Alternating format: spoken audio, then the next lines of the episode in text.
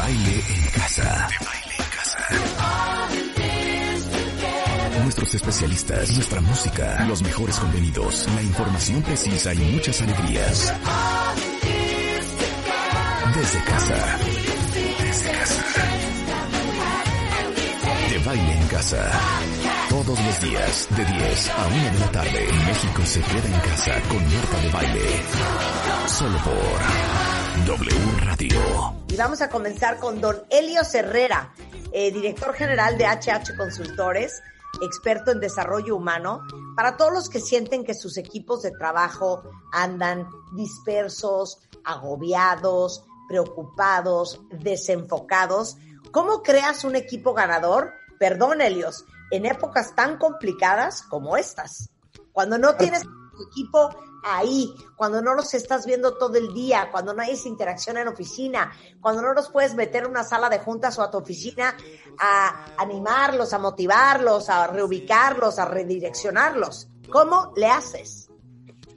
Marta de Baile, Rebeca Mangas, muy buenos días, ¿cómo están? Qué gusto saludar. Qué guapa estás hoy, Marta de Baile. ¿Qué te pasa? Déjanos trabajar en paz. Ayer, se, ayer se lació su pelito. Ayer se lació. Oh, bueno, qué chulada. Todos pecho tierra, Marta viene echando tiros. Ve nomás, hombre, qué cosa. Estoy, haciendo, estoy haciendo unas modeladas a, a Helio Herrera aquí en el Zoom, cuentavientes. No, no, no, no, no, me trae babeando, ve nomás qué cosa tan hermosa de W Radio y lo vamos a subir a Facebook y a YouTube y todo.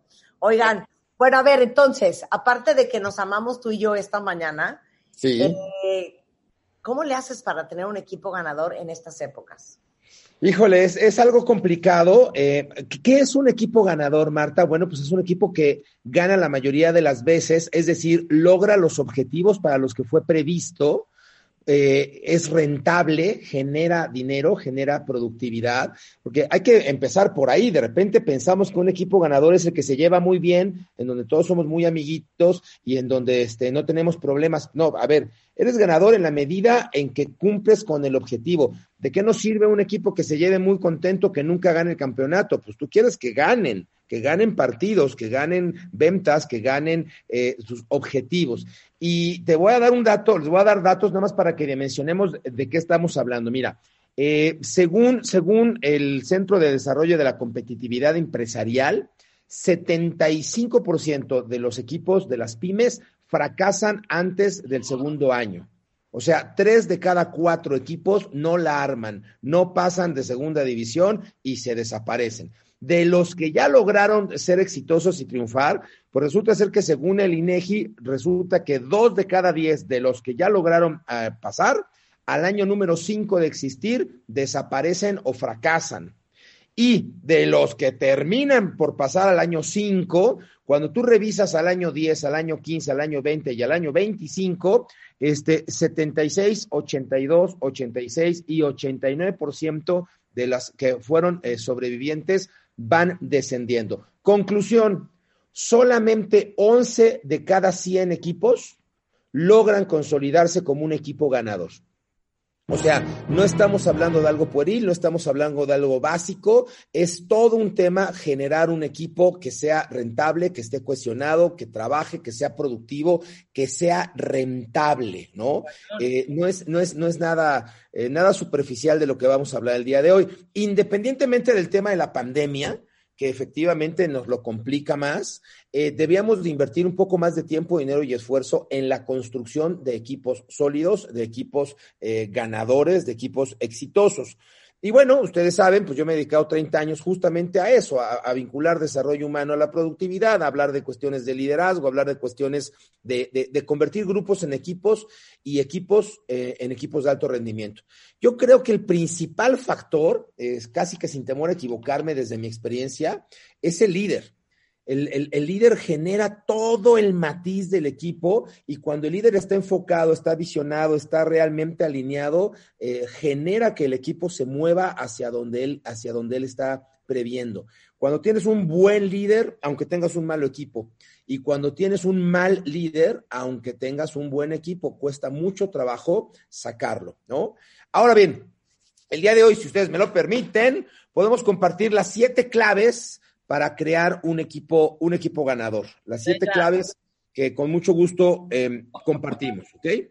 Ok, venga. Número uno, este, juntarnos en equipo, diría, diría eh, Henry Ford, reunirse es un comienzo, mantenerse juntos es un progreso, pero trabajar eh, juntos, eso es un éxito. No es lo mismo grupo que equipo. Pues estamos muy reunidos y podemos ahí medio hacer como que trabajamos juntos, pero generar resultados juntos. Oye, me Es fascinó otro animal. lo que acabas de decir, no es lo mismo grupo que equipo. Yo creo que gran parte de primaria, secundaria y prepa trabajábamos en, en grupo, no en equipo, porque siempre había él.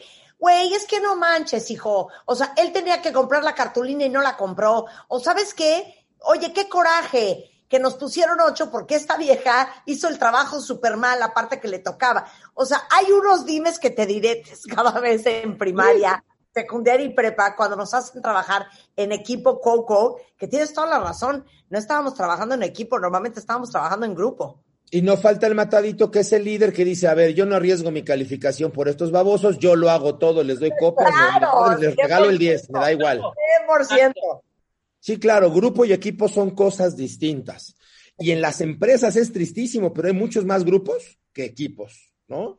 Hay, hay, hay muchos pasajeros, hay mucha gente que es, mira, en un avión hay tripulación, hay pasajeros y hay sobrecargos, ¿no? Este, los que realmente mueven el avión, pues es la tripulación. Los pasajeros van. Yo conozco gente que están 10, 20 años en una empresa, Rebeca, Marta, y que lo único que hicieron fue checar un, un reloj todas las mañanas y hacer como que hacían. Esos forman parte de un grupo, no del equipo, sin duda De alguna. acuerdo, de acuerdo Bueno. totalmente. Este, para crear, para crear, eh, eh, eh, convertir el grupo en equipo, hay como tres condiciones. Entonces, de los siete pasos, el primero tiene tres condiciones. Uno, construir confianza. Dos, controlar los conflictos. Y tres, generar un nivel de compromiso personal elevado. Construir confianza. Las personas que se juntan en grupo tienen que empezar a confiar unas con otras. Y es tan básico como hacemos una fiesta. Marta, ¿tú llevas las papas? Tú llevas las papas. Y si no vas a la fiesta, me vale madres. Tú te encargas de que haya papas en las fiestas. O sea, porque yo tengo que confiar en que el de junto va a hacer lo que dijimos que íbamos a hacer. Mira, el ejemplo que planteabas de la prepa está buenísimo. La matadita que dice yo les regalo el 10 es justo porque no confía en los otros. Porque ya hubo experiencias donde por la culpa del otro, la cartulina que no compró o el reporte que no hizo, se afectó mi calificación. Entonces, el primer condicionante es construir confianza y entender que todos eh, pueden dar o deben dar lo que les toca dar, este nivel de accountability, de a mí me toca, de yo me hago cargo, de déjalo en mis manos. Dos, controlar conflictos. Y, y- y quiero que noten que no dije evitar conflictos, dije controlar conflictos. Es perfectamente normal, incluso gente sano, que haya peleas, que haya discusiones, que haya conflictos en el equipo. Es de esperarse. O sea, yo no imagino una junta, a lo mejor ahí de, este, de tu equipo comercial, Rebeca o Marta, en donde todo el mundo sean yes men y en donde todo el mundo haga lo que tú digas. Pero entonces, ¿para qué contrataste gente? Como hubieras contratado simios, sin opinión, sin criterio, este, nada más para que hagan las instrucciones que tú quieres. Eso, eso no es lo que tú quieres en un equipo.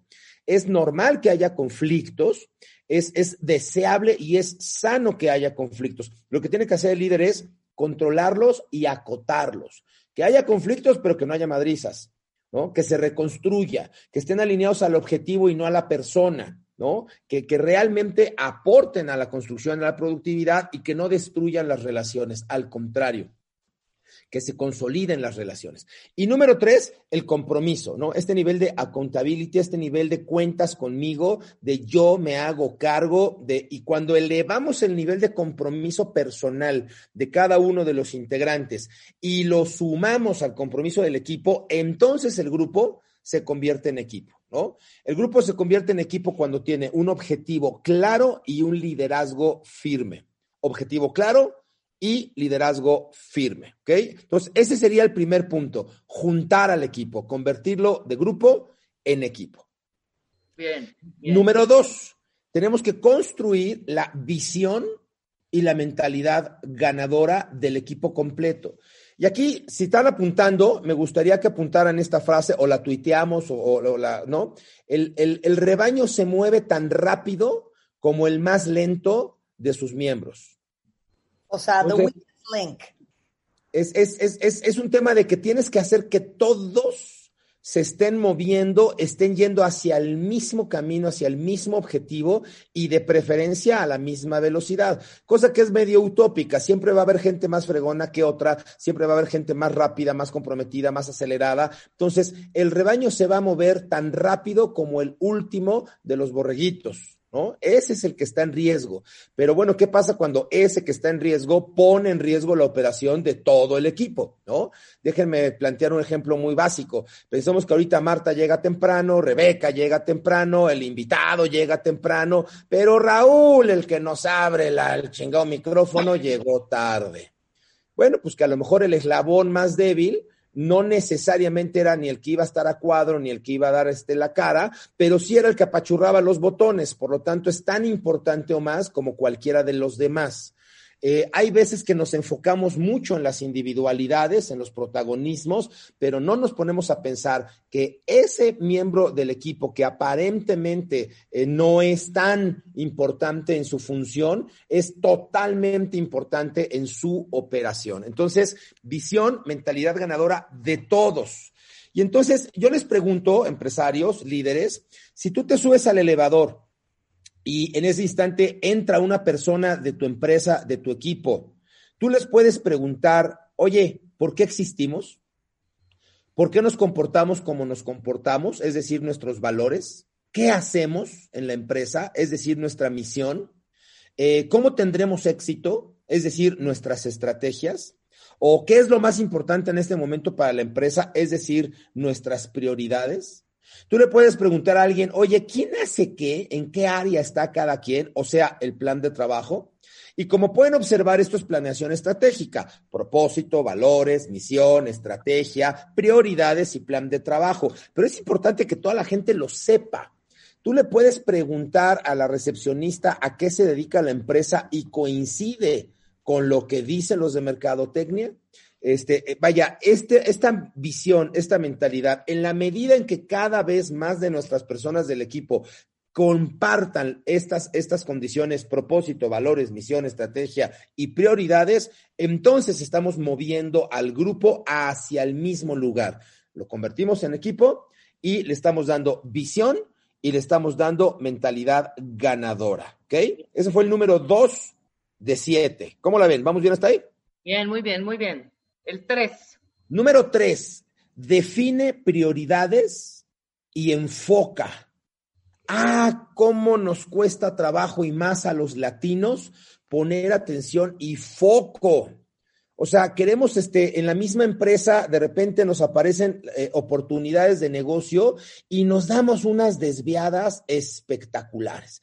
Y decimos, oye, si ya estamos muy bien con la revista Perengana de tal, ¿por qué no también vendemos este, afiliaciones a, la membresía de las mascotas para que les mandemos comida enlatada? No, bueno, y hacemos un business plan y entonces fíjate, vamos a ganar millones porque ya tenemos dos millones de seguidores en esta cuenta. Imagínate cuántos tienen perro, imagínate cuántos no les gusta ir a comprar la. Y entonces, ¡pum!, nos desenfocamos.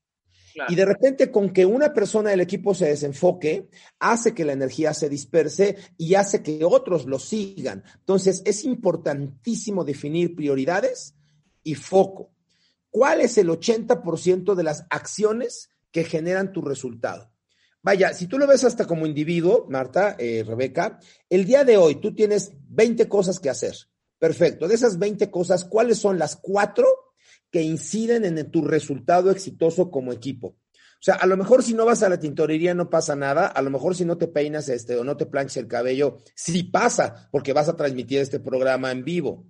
Entonces, entre ir a la tintorería y plancharse el cabello, esa acción de plancharse el cabello es una prioridad porque aporta a tu, a tu actividad, aporta a tu resultado. Eh, créanme, es, es muy triste, pero la mayoría de los líderes no pueden contestarles cuáles son las cuatro o cinco cosas que sí o sí afectan al resultado.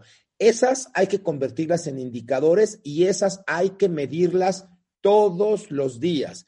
Enfoque y prioridades, enfoque, prioridades, enfoque, prioridades. Bien, exacto.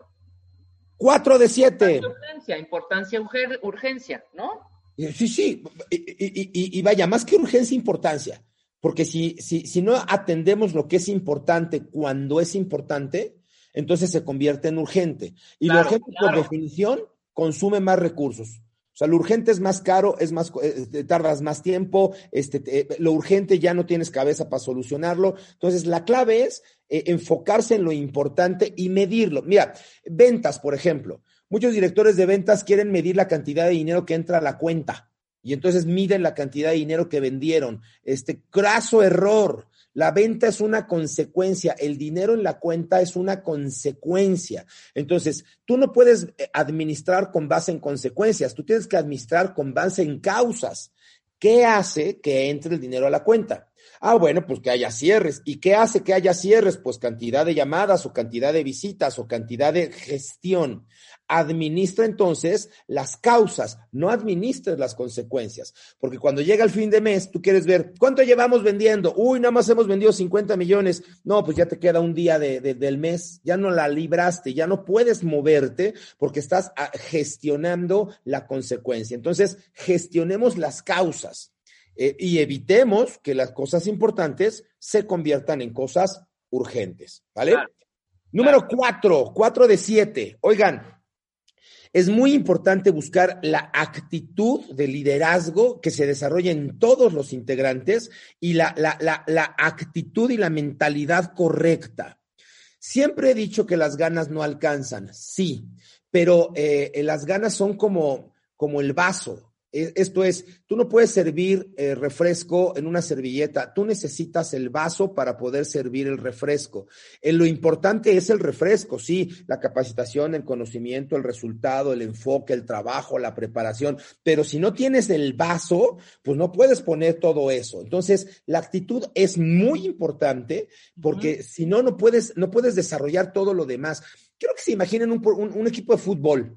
¿No? En donde, en donde imagínense que antes de que sea el silbatazo de, partida, la mitad de los, de los, este, de los jugadores empiecen, uy, ya valió madre, vamos contra el Real Madrid. No, nos van a, nos van a nos van a meter nueve goles si nos, si nos va barato. No, pues ya, desde el saque estás destruido, aunque tengas conocimiento, capacitación técnica. Entonces, trabajar en el espíritu, trabajar en el desarrollo de la actitud es una, es una prioridad, ¿vale?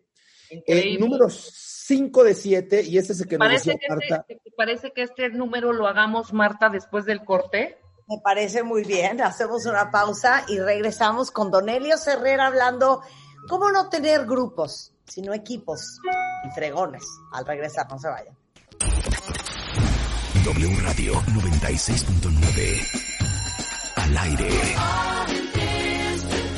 De baile en Estamos donde estés. Más música, mejores especialistas, más invitados. Marta de baile, desde casa a tu casa. Marta de baile desde casa a tu casa. Hacemos una pausa. ¿Por qué engañar? ¿Por qué engañar? ¿Por qué engañamos? Este mes, en Revista MOA, la infidelidad. Que si las mujeres, que si los hombres, que si el amante, los países, las profesiones, las edades. ¿Por qué duele tanto y cómo se supera? Además, ¿te volviste un COVID workaholic? Aprende a poner límites a tu chamba y te contamos los peligros físicos, emocionales y mentales de vivírtela sentado para que te levantes, pero ya. MOA Agosto, una edición para llorar, sanar y carcajearte en el proceso. Una revista de Marta de Baile.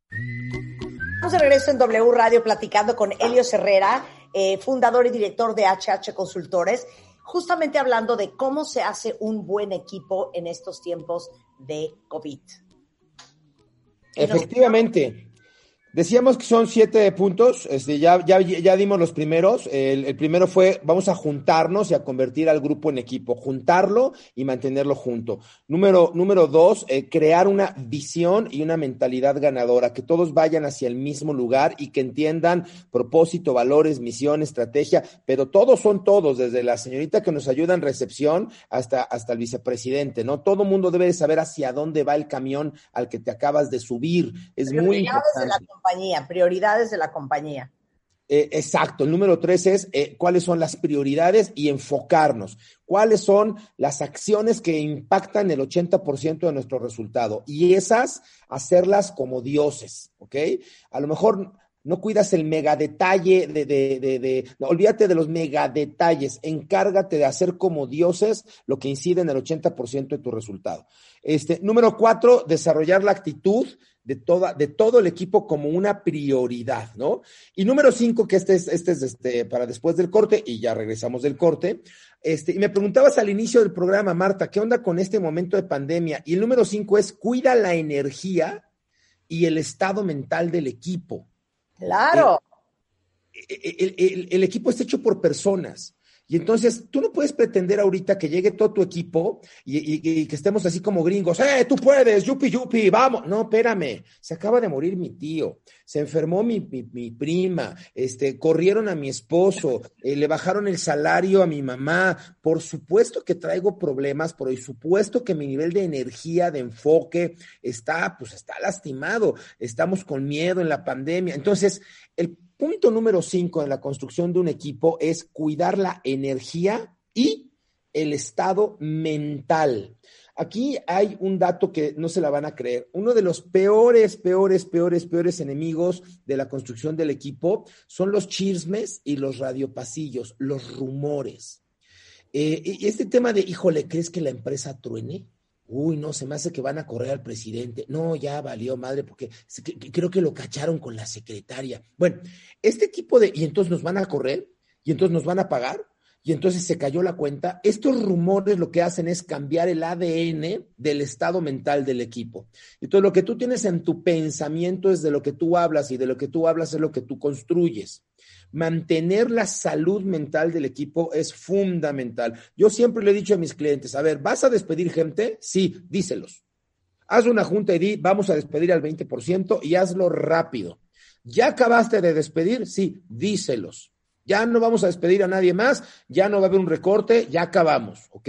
No sabes si sí o si no, díselos. O sea, mantén el estado mental del equipo enfocado, sano y considera que son personas, no son máquinas. Entonces, importante, cuidar la energía y el estado mental del equipo, preocuparnos un poco por sus vidas personales. Y aquí viene el número 6 de 7 que viene junto con pegado, es como la Nutella que le embarras al pan. Haz que todos ganen. Muy importante.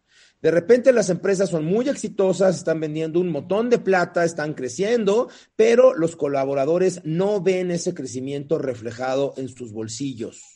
Eh, yo sé que siempre eh, la nómina y siempre el tema de, de, la nómina se puede ver como inversión, pero casi siempre se ve como gasto este, haz que todos ganen, haz que haya posibilidades de crecer, haz que haya posibilidades de un bono, de un incentivo, de compartir el crecimiento para que todos realmente sí entiendan que si somos un equipo ganador, nos va a ir mejor a todos.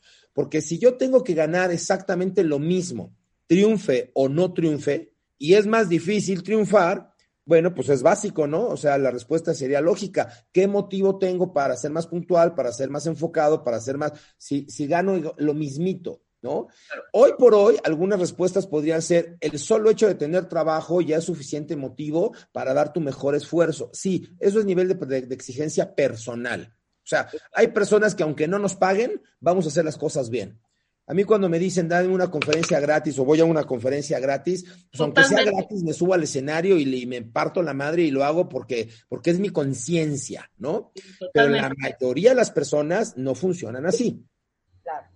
Entonces, sí, veamos que nuestra claro. gente esté bien, bien pagada, bien remunerada y que todos estemos ganando algo. Conocimiento, crecimiento, dinero, proyección, este, vaya, ¿cómo le hago para crecer en, en el equipo, no?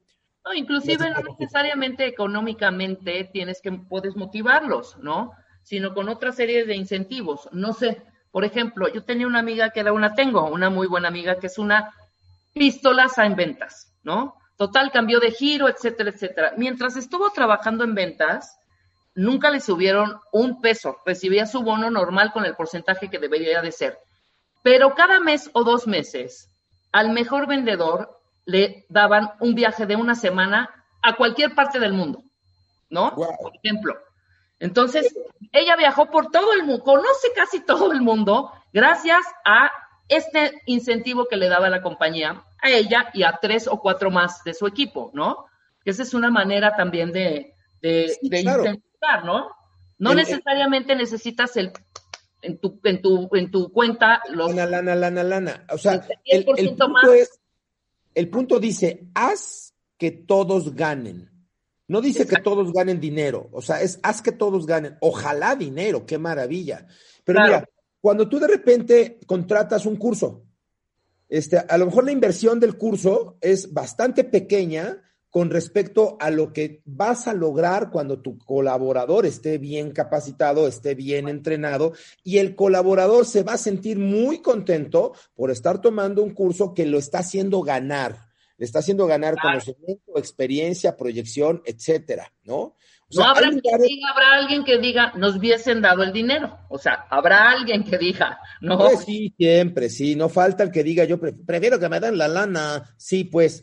Pero, pero independientemente de, que, o sea, el dinero siempre es un gran motivador, pero ¿qué crees, Rebe? Este, hay un estudio que dice que un incremento salarial es el mejor motivador de corto plazo. Antes de tres meses, antes de tres meses, el efecto en la productividad de haber incrementado el salario se pierde. Claro a los, al, tres meses, a, los tres meses, un día, tu salario ya es tu nuevo salario y ya estás igual de triste, igual de jodido, igual de podrido, este, nada más que ahora ganas más o cuestas más. Entonces, eh, no necesariamente el camino es incrementar salarios, pero sí bonos pero sí herramientas de si crecemos, compartimos, eh, viajes, incentivos, capacitación, eh, cambios de promoción, cambios de puesto, este, notas en el currículum, eh, proyección de carrera, en fin, haz que todos ganen, que lo que sea que ganen, lo que sea que los motiva, pero que ganen, ¿no? Y esto tiene que ver con el paso número siete, que es el último, que es desarrolla una mentalidad ganadora. Y aquí hay una ambivalencia, porque muchos líderes y muchos dueños quieren tener empresas ganadoras con personal perdedor. Pues no se puede. Qué fuerte lo que acabas de decir, porque yo sí creo que hay gente que tiene mentalidad ganadora y que hay gente que tiene mentalidad perdedora. Sí, por supuesto. Mediocre, 100%. Pero, pero si, si, si, el equipo y el resultado de la empresa es la suma de todas las voluntades, Marta, pues imagínate que tienes nueve personas ganadoras y uno perdedor, uno. Pues ese uno, que es el que ya, abre la puerta, es uno que es el que apachurraba el botón final, pues no llega y le da en la madre a todos. Es más, ¿sabes qué, Elios? Te voy a dejar una encomienda.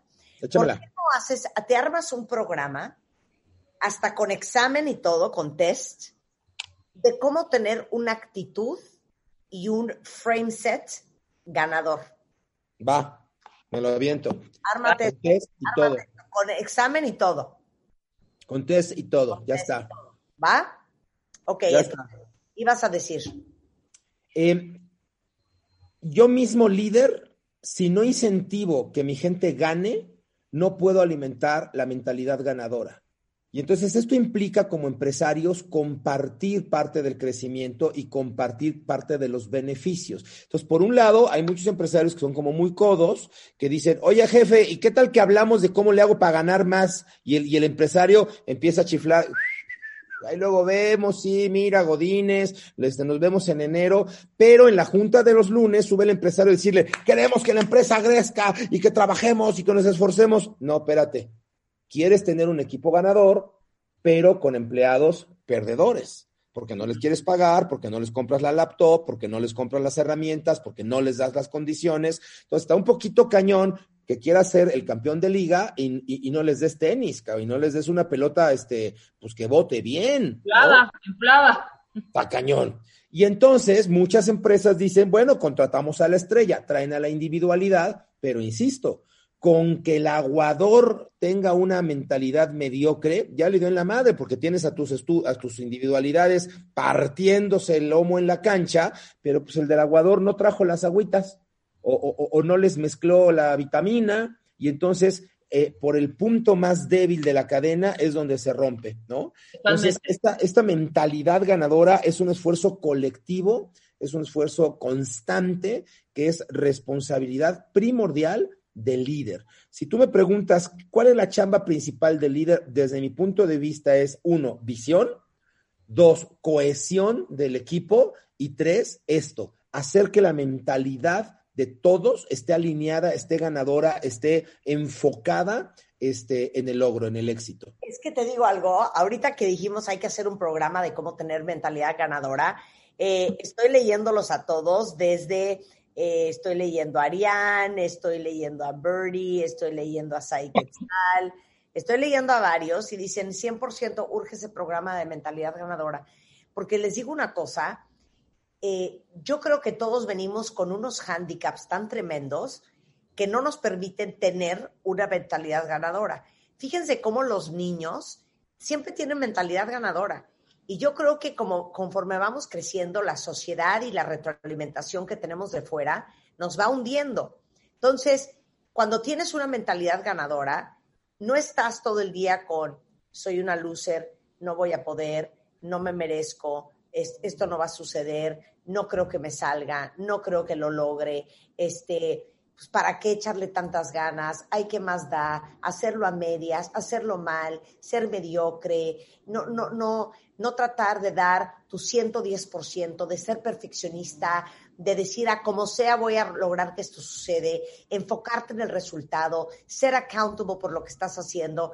Esa es la actitud de la gente ganadora. Entonces, ya quedó en comentado Helios, hasta examen y test les vamos a hacer para ver quién tiene actitud ganadora y quién tiene actitud de loser.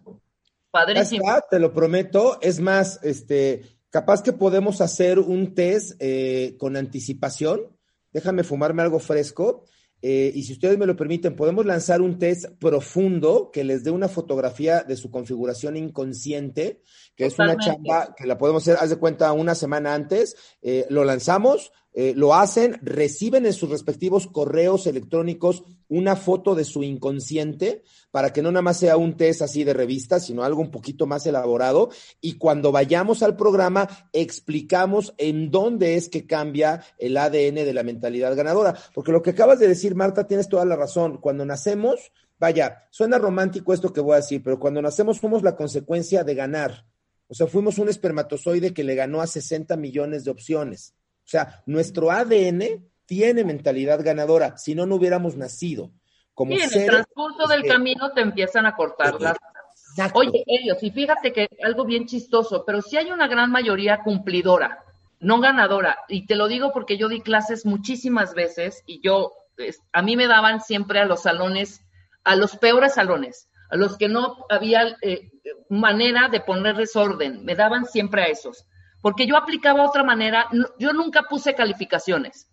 O sea, de entrada yo les decía, aquí la calificación no cuenta, cuenta el trabajo que estás haciendo. Así que si vas a cumplir por un 7, un 6 o por pasar, olvídalo, ¿no? Es más, ni entres a clase. De una vez aquí está tu 10, ¿no? Y cambié la manera de dar todas mi, toda mi docencia fue diferente a los demás, ¿no? Todos les dictaban las cosas, no había explicación de los temas, etcétera, etcétera. Pues así fui creando generaciones súper, súper, súper creativas, ¿eh? Y me daban gusto cada vez que, me, que salían y me hablaban o me escribían y me decían, ya tengo mi primer chamba en BBDO, me cuenta. O ya me conté, porque di clases en una, eh, en, un, en una escuela de publicidad, ¿no? Pero sí te das cuenta que estamos como educados a cumplir, a sacar la chamba, ¿sabes? Sí debe, no sé en qué momento se nos parte el, chip en donde ya eres cumplidor y ya crees que con cumplir es suficiente, ¿no? Ya entregué, ya entregué perfectamente el Excel, sin ninguna falta de ortografía. Sí, ok, ¿y la propuesta? Si no sirve para nada tu Excel si no tiene la propuesta, sí, claro. Pero va a estar padrísimo. aparte, yo, yo sí creo que hay como sistemas enteros con mente ganadora o con mente perdedora. Claro. Familia puede ser una familia ganadora o perdedora. Totalmente. Con, esa, con esa actitud. Oye. la empresa o la dependencia de gobierno o o, el país. Nos metemos a ese ajo. 100%. Oye, este, dime una cosa, Helios, ¿estás dando cursos online?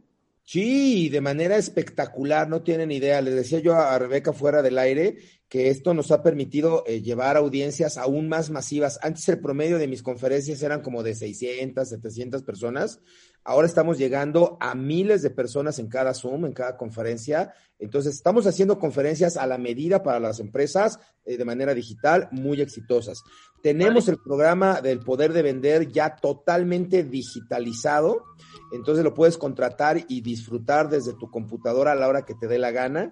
Acabamos de lanzar Cámbiate el Chip Digital, que si ustedes me lo permiten, este, les regalamos las primeras cuatro sesiones a toda la audiencia. Es un programa de 16 semanas. Ahorita les mando el link, ya lo tiene por aquí, este, ya, ya, ya les mandé el link para que Ana nos haga favor de compartirlo.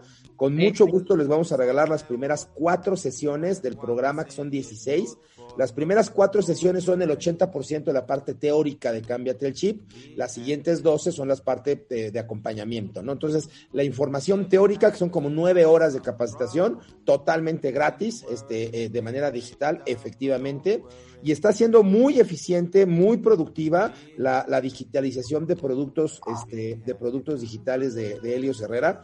Eh, sí, funcionan y funcionan muy, pero muy bien. Estamos muy contentos y en ese sentido muy agradecido con lo que está pasando, porque ya llevábamos varios meses, casi, casi 18 meses trabajando con la digitalización, pero bueno, pues la pandemia nos vino a acelerar y entonces, este sí, ya tenemos este tres o cuatro productos digitalizados y lanzamos también en septiembre nuestro programa de afiliados. Espérenlo. Esto es, vas a poder ganar dinero siendo socio de Helios Herrera y vas a poder ganar dinero eh, promoviendo los productos digitales de Helios Herrera. De hecho, lo lanzamos el día de ayer a exalumnos y la, y, y, la primera semana de septiembre lo lanzamos este, al público en general. Estamos muy contentos, muy, muy contentos. Padrísimo. Por ahí pasó Spider-Man, para los que están escuchando el radio. Padrísimo. Muy bien, te encanta. Hola, Elios. Hola, ¿cómo estás? Trabajando y el señor no respeta. Bueno, se dan casos donde, donde aparecen en boxers y cosas por el estilo. el señor está vestido, el señor está vestido. Pero estuve a punto de salir o en toalla o, o totalmente en pelota. Qué idiota eres, vete. No sería mala idea para el rating, ¿eh? Sería algo bastante morbosón. Oigan, bueno, Helios, si quieren contactarte, estás en uh, arroba Helios-Herrera. Sí, en todas las redes sociales Helios Herrera, Helios con H, Herrera también. Y ya les mandamos por ahí este el link para que puedan registrarse gratis a las primeras cuatro sesiones de Cambio Chip. Ahorita lo vamos a postear en Twitter. Helios, como siempre, un placer. Muchísimas gracias. Un privilegio. Pórtense mal, cuídense bien. Dios las cuide muchísimo. Gracias por estar en mi vida y por permitirme afectar y aportar. Sí, Rebeca. Nada, nos vemos con este tema pendiente. ¿eh? Con esto hacemos una pausa y regresando. ¿Ustedes son papás trampolín o papás quitanieves? ¿Qué tipo de papá eres? Al regresar, no se vayan. ¿Por qué engañar? ¿Por qué engañar? ¿Por qué engañamos? Este mes, en Revista MOA, la infidelidad. Que si las mujeres, que si los hombres, que si el amante, los países, las profesiones, las edades, ¿por qué duele tanto y cómo se supera? Además, ¿te volviste un COVID workaholic? Aprende a poner límites a tu chamba y te contamos los peligros físicos, emocionales y mentales de vivírtela sentado para que te levantes, pero ya. MOA Agosto, una edición para llorar, sanar y carcajearte en el proceso. Una revista de Marta de Baile. Bebemundo presenta.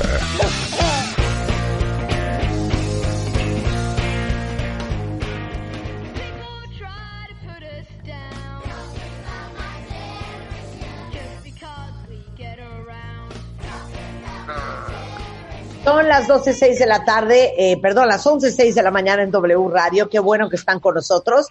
Y hoy está con nosotros el gran Juan Pablo Arredondo. Creo que llevamos trabajando él y yo desde los bebetips, Juan Pablo. Desde los bebetips, ya tenemos más de veintitantos años, veintidós por ahí. Imagínense, trabajando juntos. años trabajando juntos. Juan Pablo Arredondo es un extraordinario eh, terapeuta infantil y de familia muy bueno con los adolescentes también. Y hoy me fascina el tema. ¿Ustedes son el tipo de papá quitanieves o el papá trampolín? Y explica uno versus el otro, Juan Pablo. Pues te faltó uno, Marta, porque es el papá quitanieves, el papá helicóptero y el papá trampolín. Ah, no. Yo soy el helicóptero, lo, así- los- lo acepto, mía culpa, mía No, culpa. espérate, espérate, que digan bien cómo va a estar el rollo. Por ¿Cuál eso, por eso creo que se te olvidó mencionarlo, porque este es el que te correspondía. Exacto. Eh, esta es, por supuesto, pues una nueva clasificación, ya sabes, de todas estas que se van dando y que hoy por hoy está bastante eh, fuerte, tiene bastante empuje esta teoría de estos tipos de papás. Eh, el primero, que creo que fue uno de los primeros identificados, es el papá helicóptero, ¿no? Es aquel papá que literalmente está volando arriba de los hijos todo el tiempo, viendo qué hacen, cómo lo hacen, cuándo lo hacen y sobre todo cuidándolos, protegiéndolos, que no les vaya a pasar nada, que no hagan nada, eh, resolviéndole mucho la Como debe de existencia, Como debe de ser. ¿no? Permanentemente resolviéndole la existencia a los querubines. ¿Por qué? Pues porque de alguna manera este, somos papás súper dedicados, somos papás que de veras estamos eh, en, en enfoque con nuestros hijos, pero ¿qué acabamos haciéndoles? Resolviéndoles la existencia todo el tiempo. Los problemas a los que se enfrentan siempre estamos ahí para nosotros brincar, nosotros los llevamos, los traemos, les hacemos, y llega un punto incluso en donde de pronto papás, pues no es raro encontrar que le hagan los eh, trabajos a los hijos, porque pues tiene mucho trabajo, ¿no? Está en determinada... claro. Un día ayudamos a Camila, también me pasó ahí a hacerles unos dibujitos. Pero igualita que Marta si hubiera tenido hijos, perdón, igualita, idéntica. Porque, pues pobres, ¿no? O sea, este, están muy cansados, han estado muy agobiados, ellos mismos se eh, autodescriben transitando con la maravillosa y nueva eh, bandera del estrés, ¿no? Estoy muy estresada. Y entonces, pues nosotros que no queremos ver a nuestros querubines estresados, pues entonces les ayudamos y les resolvemos la existencia. Estos son los ahora llamados papás helicóptero, que Pues están... ¿sabes qué? A mí no me importa lo que tú digas, Juan Pablo. ¿Saben qué? Es que mi mamá fue mamá helicóptero. Ajá. Mi mamá también, mi mamá también. O sea, Eh, mi mamá también nos lavaba los calzones, claro que sí. Sí, y que te, y que a fin de cuentas te ayudan para todo. Es Eh, más, claro es más, está. ahí te va esta historia, ahí te va esta historia. Yo, gran parte de primaria y un pedazo de secundaria, de repente me despertaba, yo tenía que salir al camión a las siete y media de la mañana. Me despertaba y eran 7.45. Entonces yo corría al cuarto de mi mamá, mamá, son 7.45, ya nos dejó el camión. Y mi mamá se volteaba y decía, Take it easy, man. es que no voy a ir al colegio. ¿Por qué, Hace mamá? frío. Porque está lloviendo horrible afuera y hace un frío espantoso. Vénganse, métanse a la cama. Esa era mi mamá. ¡Qué delicia! Entonces yo pasé gran parte de secundaria en que no iba los lunes al colegio. Y mamá Oye. estaba idéntico, ¿eh? Por ella, feliz. Y miren, aquí estamos vivitos coleando. ¿Cuál es el problema? ¿Cuál es el problema? Eh, De acuerdo. Claro, este, ninguno o todo, porque también depende muchísimo de, a fin de cuentas, qué es lo que cada uno de nosotros traiga y que, bueno, tiene que ver con este tema maravilloso de la resiliencia y del empuje y de la capacidad para brincar obstáculos y de la ambición y de la perseverancia y muchas otras cosas. Claro, tú sales maravillosa y extraordinariamente bien librada, lo cual no todo mundo lo hace cuando viene en un esquema sobreprotector, en un esquema en donde los padres están permanentemente tomando decisiones por los hijos y en donde incluso seguramente lo habrán sabido alguna vez, no sé si a ustedes les habrá pasado en su empresa, que de repente tienes a la mamá del chico, de la chica millennial, este, reclamándote que le hablaron feo a la hija, que este, le exigen mucho, que le están, este, pues a lo mejor explotando demasiado. Bien, tengo otra historia para eso. Se las puedo compartir en este momento. Cuando Bien, yo trabajaba en WFM con el negro González Iñárritu, trabajábamos mucho. Y yo llegaba a mi casa feliz y encantada de la vida a las 2, 3 de la mañana diario, porque nos quedábamos en W trabajando, haciendo cosas, siempre había algo que hacer. Y un día mi mamá le habló al negro, mi jefe, y le dijo, si Marta vuelve a llegar, tenía yo 22 años, ¿eh? Si Marta vuelve a llegar a las 3 de la mañana, la voy a tener que sacar del trabajo. Cáscate esa, cáscate esa. Bueno, este, hubiéramos traído a tu mamá para ejemplificar a las- Nadie trabaja Marta, a mí no me engañas. ¿Qué tanto están haciendo en ese lugar? A mí me decían eso. Ajá. ¿Quién está trabajando? a lo- Es que estamos editando más. Nadie trabaja esas horas, nadie. Es la última vez. Bueno, Entonces, este es bueno. el papá y la mamá helicóptero. Eh, el, tema es que, eh, bueno, tú saliste perfectamente bien librada y tienes una gran trayectoria, pero también hay que recordar que este papá helicóptero es muy sobreprotector y que la sobreprotección lo que hace es moverse a través del miedo. Pero este miedo y esta sobreprotección, pues por supuesto que bloquean la posibilidad que nuestros hijos se enfrenten a pues, las vicisitudes de la vida, que es lo que venimos trabajando toda la vida como resiliencia, la capacidad para enfrentar los problemas de la vida. Por otro lado, tenemos el padre Quitanieve. Este es un poquito peor, porque adicional a el papá helicóptero que está rondando alrededor de ellos, en donde por miedo y por sobreprotección toma decisiones muy importantes eh, por sus hijos, el quitanieves excede un poco más y es el papá que le va quitando a los hijos los obstáculos. ¿Sí? Así como que traspalan la nieve, se las van quitando para que los hijos caminen por un sendero que no tenga obstáculos. A ver, no tenga- quiero ejemplos. no esté frío. No sé de lo que me estás hablando, quiero ejemplos. Pues, por ejemplo, es el papá que eh, busca poner a su hijo en la empresa de un amigo y habla con el amigo y le dice que por favor lo reciba y que casi, casi a veces le dice, mira, si quieres no le pagues, yo le pago, pero a través de ti, ¿no? Ajá, otro ejemplo. A mí me tocó, los yo fui sinodal, yo fui sinodal de un, de un, de un, eh, ay Dios mío, un examen profesional cuando di clases.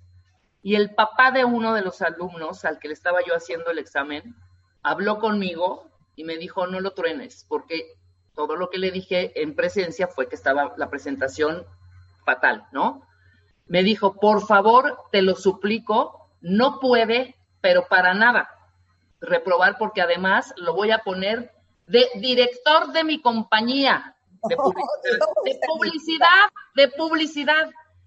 En ese momento dije, no podemos hacer esto. Fue tal la presión del director de la escuela, del dueño de la escuela y de una junta de 20 minutos previo a dar el resultado final. O sea, lo tuvimos que pasar, güey. Fue, ha sido vergonzosísimo lo que hicimos. Tuvimos que pasarlo. ese es el tema. asco, no puedo creer que terrible, qué terrible, pero tuvimos una presión terrible los sinodales por parte del dueño y del director de la universidad. Así de cañón. Ayer, ayer, otro ejemplo, tuve a una mamá que, eh, pues más que avergonzada, venía orgullosa de haber contribuido de manera directa a que la novia de su hijo no lo cortara. ¿no? Fue a hablar con la novia para No. que no lo cortara por la afectación que iba a No, generar está muy cañón. Que le permitiera trabajar un poco en él, en su hijo y en fortalecerlo, y que luego ya lo cortara si quería. Porque ahorita, porfa, please, no lo cortes porque le va a hacer mucho daño. Ese es un papá quitanieve, ¿sí? Que, a fin de cuentas, la- logra limpiarle el camino al hijo para que no sufra, para que no padezca. Y acuérdense que el sufrimiento y el padecimiento es parte de la condición humana, que nos sirve para crecer, que nos sirve para seguir adelante, que nos sirve para ser resilientes y para enfrentar las vicisitudes que la vida nos pone.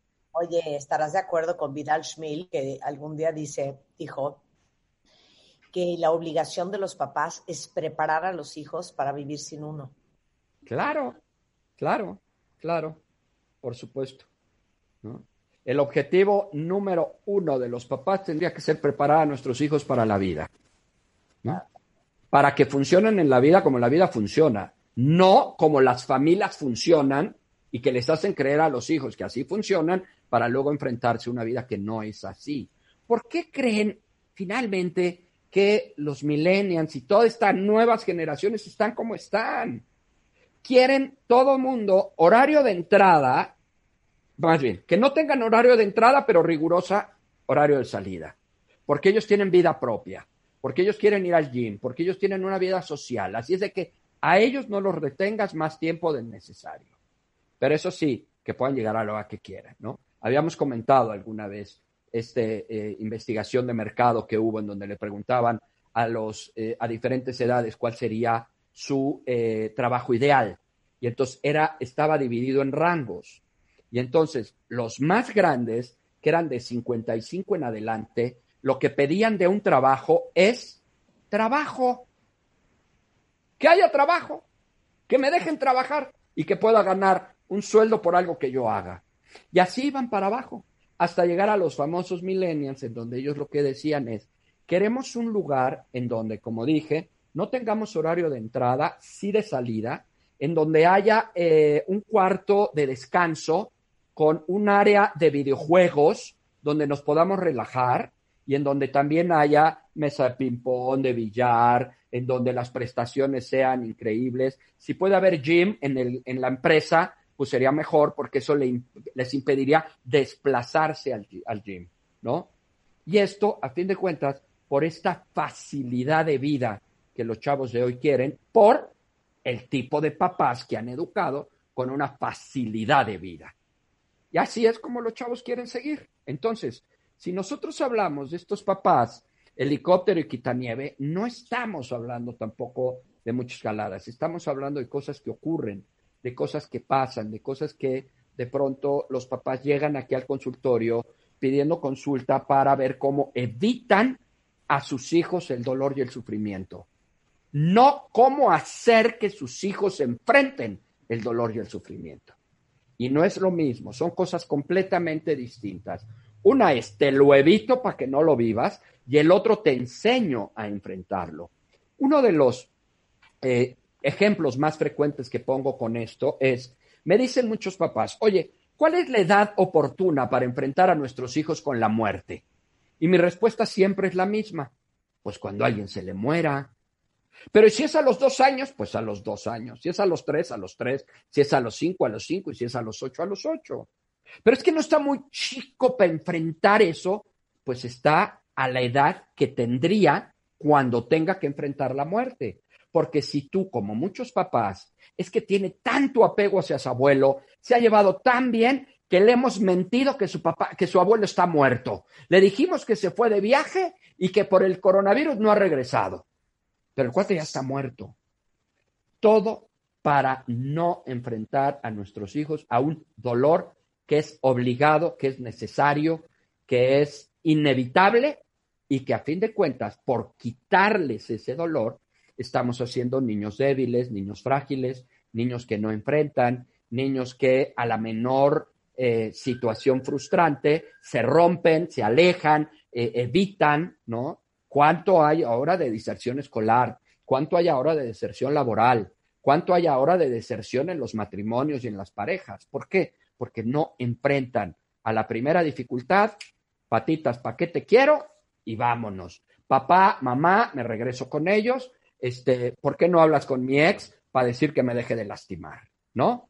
Entonces, todo esto es, claro, el resultado de estas dos educaciones en un sentido, por supuesto, negativo. ¿Cómo daña a un hijo, pues que eh, se les maneje, que se les críe en este tipo de esquemas?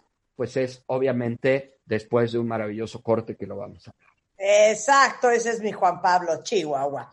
Ok, ¿cómo, cómo, ¿cómo le damos en la torre a los hijos siendo papá helicóptero o papá quitanieve? Así es. Con papá hablando, no se vaya. W Radio 96.9. Al aire. De baile en casa. Estamos donde estés. Más música, mejores especialistas, más invitados. Marta de baile, desde casa a tu casa. Marta de baile desde casa a tu casa. Hacemos una pausa. Cuando eres un papá protector, cuando eres un papá helicóptero, de hecho hay un término, se llama helicopter parent, o cuando eres el papá que le quita la nieve, que les abre paso, que les limpia todo para que no tengan problemas, retos, obstáculos ni sufrimientos. ¿En qué afecta a tus hijos? Juan Pablo Arredondo, experto en psicología infantil, está con nosotros. Juan Pablo. Pues mira, ¿cómo daña el comportamiento eh, helicóptero, el comportamiento quitanieves en los hijos? Pues les enseña a ser niños muy inseguros. ¿Por qué? Porque siempre hay alguien que me está resolviendo las cosas y cuando yo me tengo que enfrentar a ellas, pues evidentemente me muero de pánico y, eh, y pues no, no sé exactamente cómo funcionar. Dos, les enseña a los niños a ser inestables emocionalmente porque no tienen un equilibrio, porque no logran ellos en un momento dado eh, saber manejar sus emociones de una manera equilibrada y entonces hay picos en estos estados anímicos y esto genera esta inestabilidad. También los niños no pueden aprender mucha inteligencia social o autorregulación sin la oportunidad de enfrentarse a problemas, de enfrentarse a obstáculos, de enfrentarse a situaciones que no son como ellos quieren y por supuesto van siendo inhábiles cada vez más para enfrentar estas situaciones. Por eso el hecho de que sobreprotejamos a los hijos, pues los va limitando en su desarrollo emocional. Por supuesto que también serán completamente ineptos para lidiar con las emociones difíciles.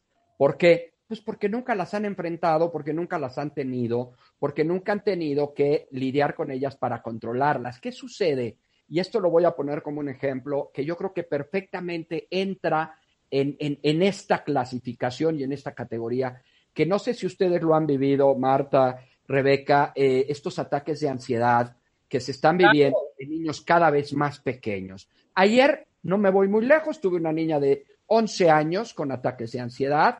La, eh, la, semana pasada tuve a un chico que tenía, eh, que tiene nueve años con ataques de ansiedad. Y esto a mí me parece una clara muestra de la dificultad que tienen los chicos para controlar hoy por hoy sus emociones. ¿Por qué? Porque simple y sencillamente no saben. Y no saben porque no lo han enfrentado, porque no han tenido la necesidad de tener emociones delicadas, de tener emociones graves, de tener emociones intensas y que las puedan controlar. Y entonces, claro, llegan emociones intensas ahora con el COVID, con el encierro, con la escuela, con dejar de ver a los hijos, a los amigos. Y por supuesto, estas emociones de pronto comienzan a crecer, golpean la razón y funcionan a través de la emoción. Eso es un ataque de ansiedad, una incapacidad para controlar la emoción que se está viviendo que resulta mucho más intensa de lo que están capacitados o acostumbrados a manejar y por lo tanto la emoción se exacerba y ahí es donde pues, finalmente pierden.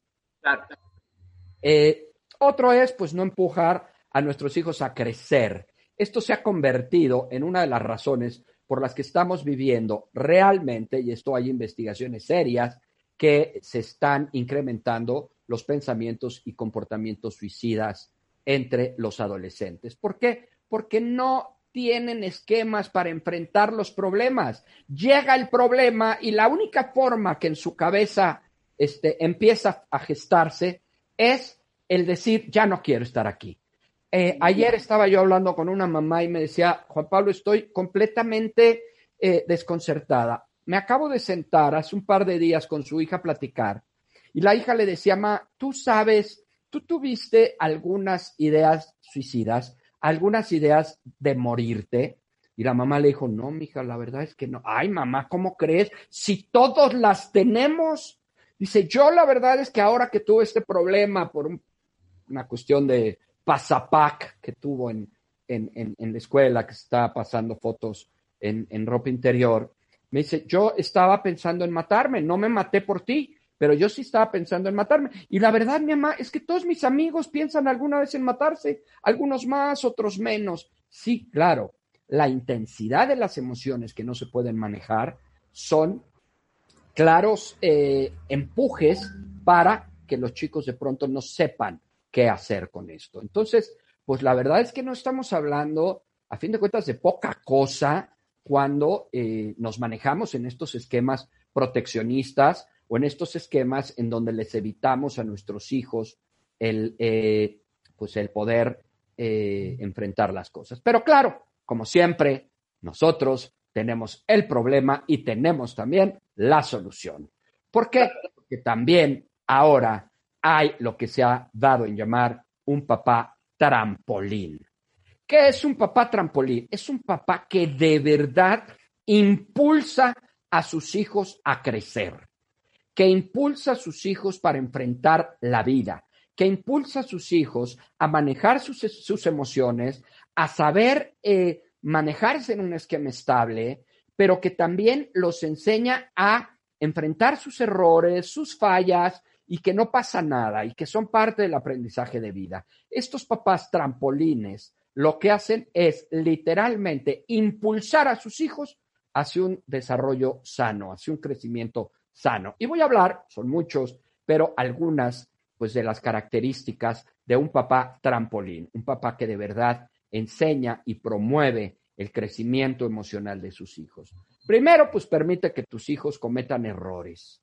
No es evitarle los errores a los hijos la forma de educar correctamente, es permitiendo que los cometan y los enfrenten, porque es a través de sus errores que pueden crecer. Primero, porque pueden enfrentarlo, porque lo pueden controlar, porque pueden manejar las opciones eh, que en un momento dado se les puedan abrir como abanico de posibilidades y también, por supuesto, los ayuda a crecer porque se hacen más fuertes. Dos, enseñarle a tu hijo la responsabilidad personal. El hecho de que tú como papá quieras que tu hijo sea responsable, haciendo las cosas que él tendría que hacer para que él sea responsable, no es hacerlo responsable. Perdónenme, pero discúlpenme. Si yo te hago las cosas que tú tendrías que hacer, te estoy haciendo irresponsable, no responsable.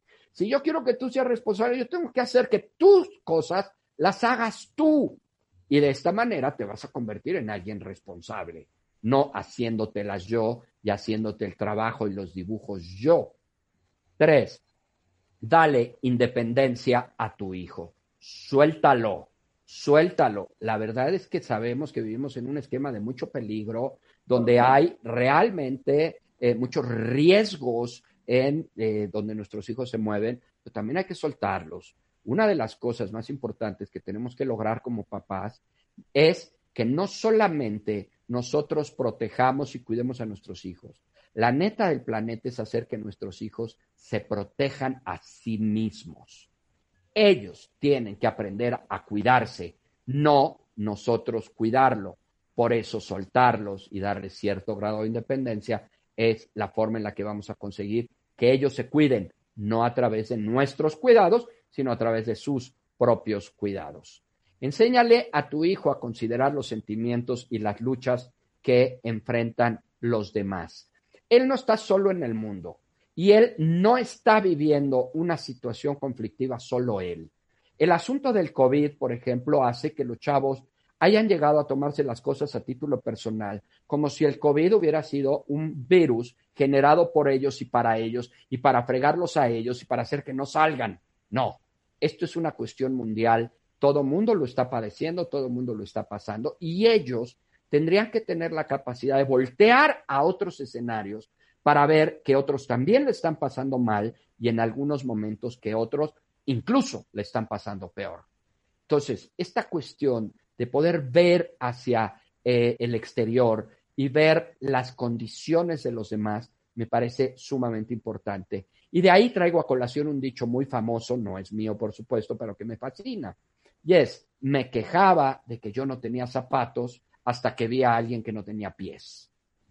Entonces, esta posibilidad de ver a nuestro alrededor y lo que los otros están pasando, no solo nos genera esta postura empática que todo el mundo sabemos y todo el mundo conocemos, sino que también nos ubica en un contexto de realidad sobre lo que estamos viviendo, sin victimizarnos, sin tirarnos al drama, sin autocompadecernos y sin creer que el mundo esté en nuestra contra, sino que también es una situación que otros pueden vivir. Evita la tentación de empujar a tu hijo en una dirección y eh, trata de hacer que ellos tomen sus propias decisiones. Nosotros a veces estamos tan clavados en la educación de nuestros hijos que les marcamos la directriz permanente de por dónde se tienen que ir, por dónde se tienen, no, para allá no, para allá no, para allá no. Entonces hay que darles también cierta libertad de que ellos tomen sus propias decisiones y de que también enfrenten las consecuencias de sus propias decisiones. Determina las áreas en las que sobresale tu hijo y ofrécele apoyo y aliento. Tu hijo no va a hacer solo lo que tú quieras que haga. Tu hijo también va a hacer lo que él quiera hacer. Y hay que darle oportunidades en la vida. Ejemplos puedo poner un millón. Pero ¿cuántos papás vemos que tenemos hijos que la música es lo suyo? No, no, no, no, no, no, no, la música no. Tú primero una carrera profesional, estudias, sea abogados, ingenieros, sea médicos, sea lo que sea. La, la, la, la, música no, ¿no? Y entonces coartamos las posibilidades de nuestros hijos de poder, eh, pues, seguir adelante, ¿sí? Otra cosa importante es que tu hijo tiene que entender que los errores son una parte absolutamente natural de la vida y tienen que aceptarlos. No estamos hablando de que un eh, hijo que comete un error está mal, no. Un hijo que comete un error es un humano que comete un error y tiene que aprender de ellos. Por eso los hijos de hoy se frustran tantísimo cuando cometen errores y fallas porque no toleran la frustración.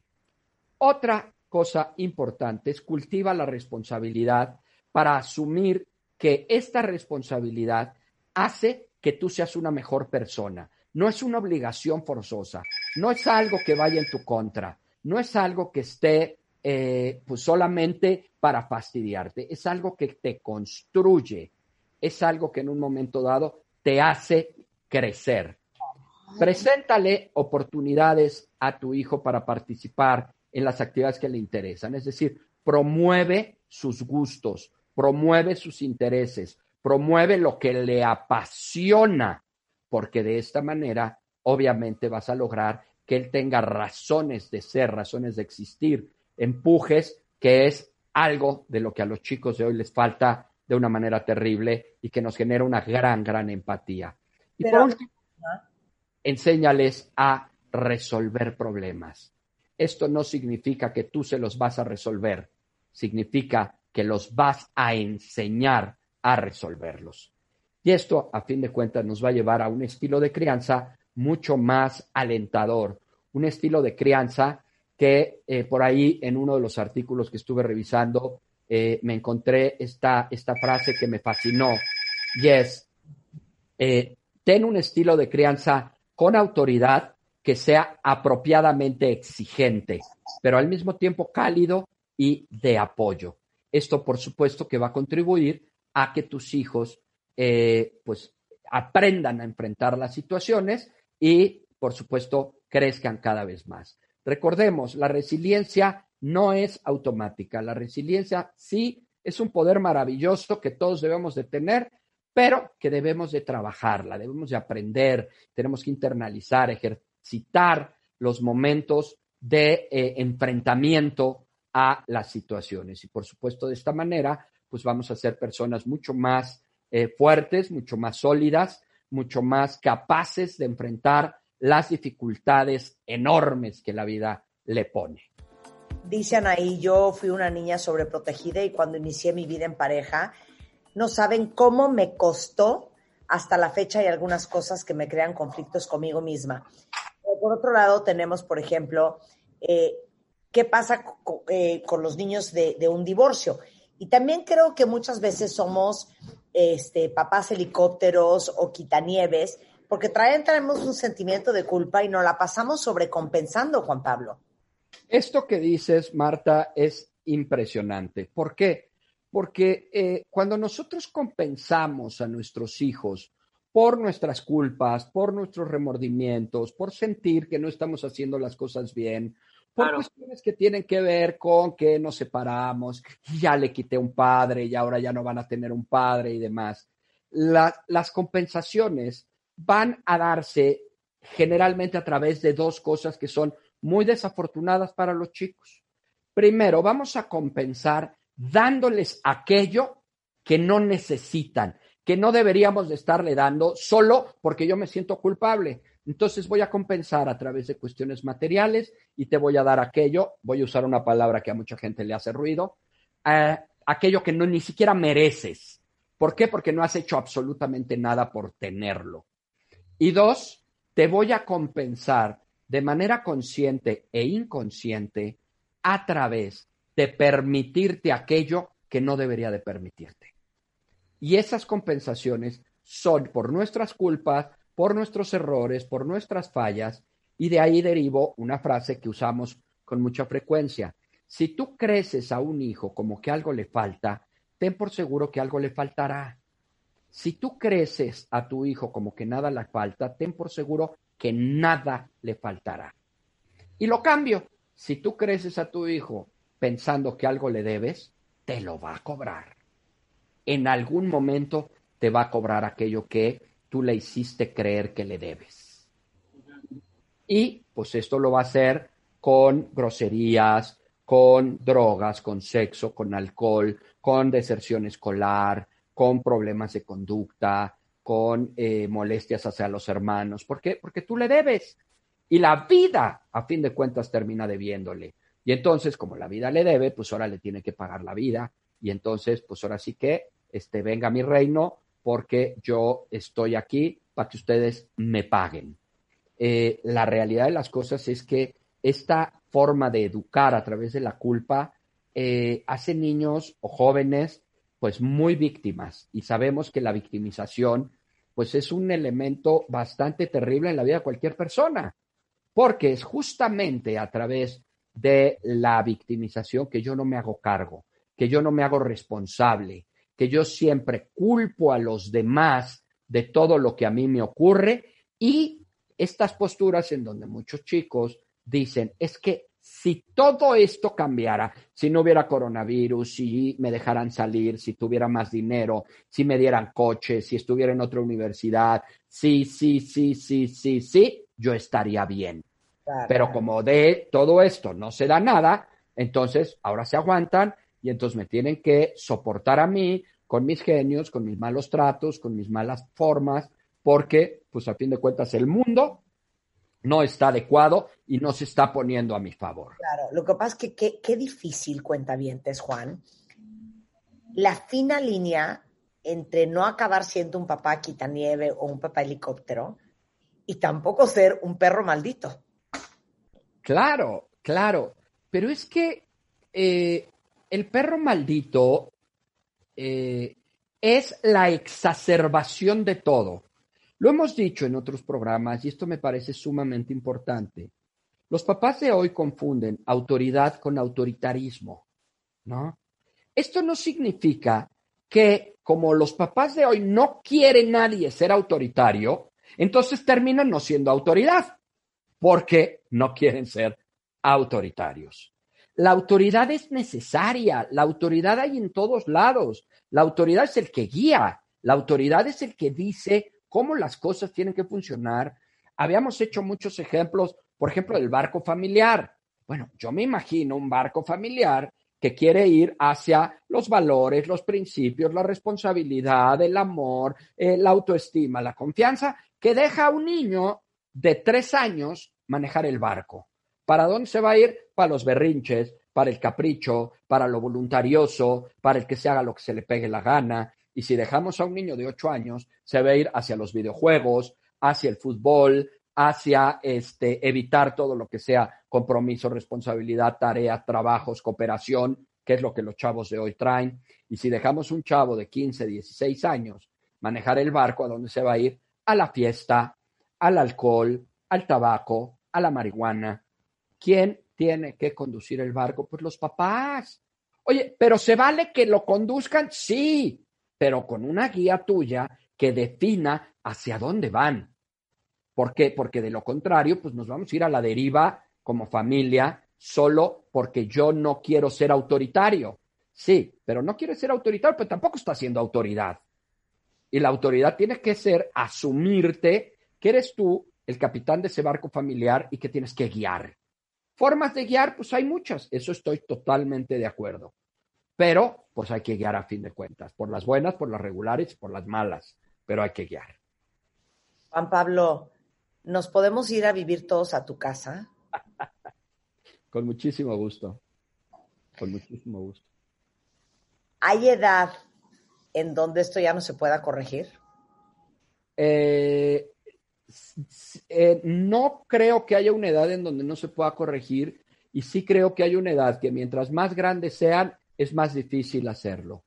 Eh, mientras más chico es un hijo y que lo empecemos a hacer pues de la mejor manera posible, pues la labor es más preventiva que correctiva, ¿no? No corregimos tanto porque no hay mucho que corregir y prevenimos un montón. Mientras más grande es el niño, la labor es más correctiva que preventiva, porque hay que corregir un montón. No me voy muy lejos. Acabo de tener el caso de un niño de 23 años, absolutamente ingobernable. Lo corrieron de su casa a los 19 años porque era literalmente ingobernable. No respetaba ni a su madre, como decían las abuelas, ¿no? Ni a su padre. No respetaba a nadie. Se salió de la casa, lo aventaron a la calle y la verdad es que los golpes de la vida que ha tenido a partir de que salió de casa ahora a los 23 años, o sea, prácticamente cuatro años después, el cuate corrigió. Y hoy está diciendo, la verdad es que sí la regué, y hoy quiero retomar las riendas de mi vida. Claro, pues ahí fue a punta de fregadazos que el chavito entendió cómo las cosas funcionaban. Juan Pablo, ¿dónde te encuentran?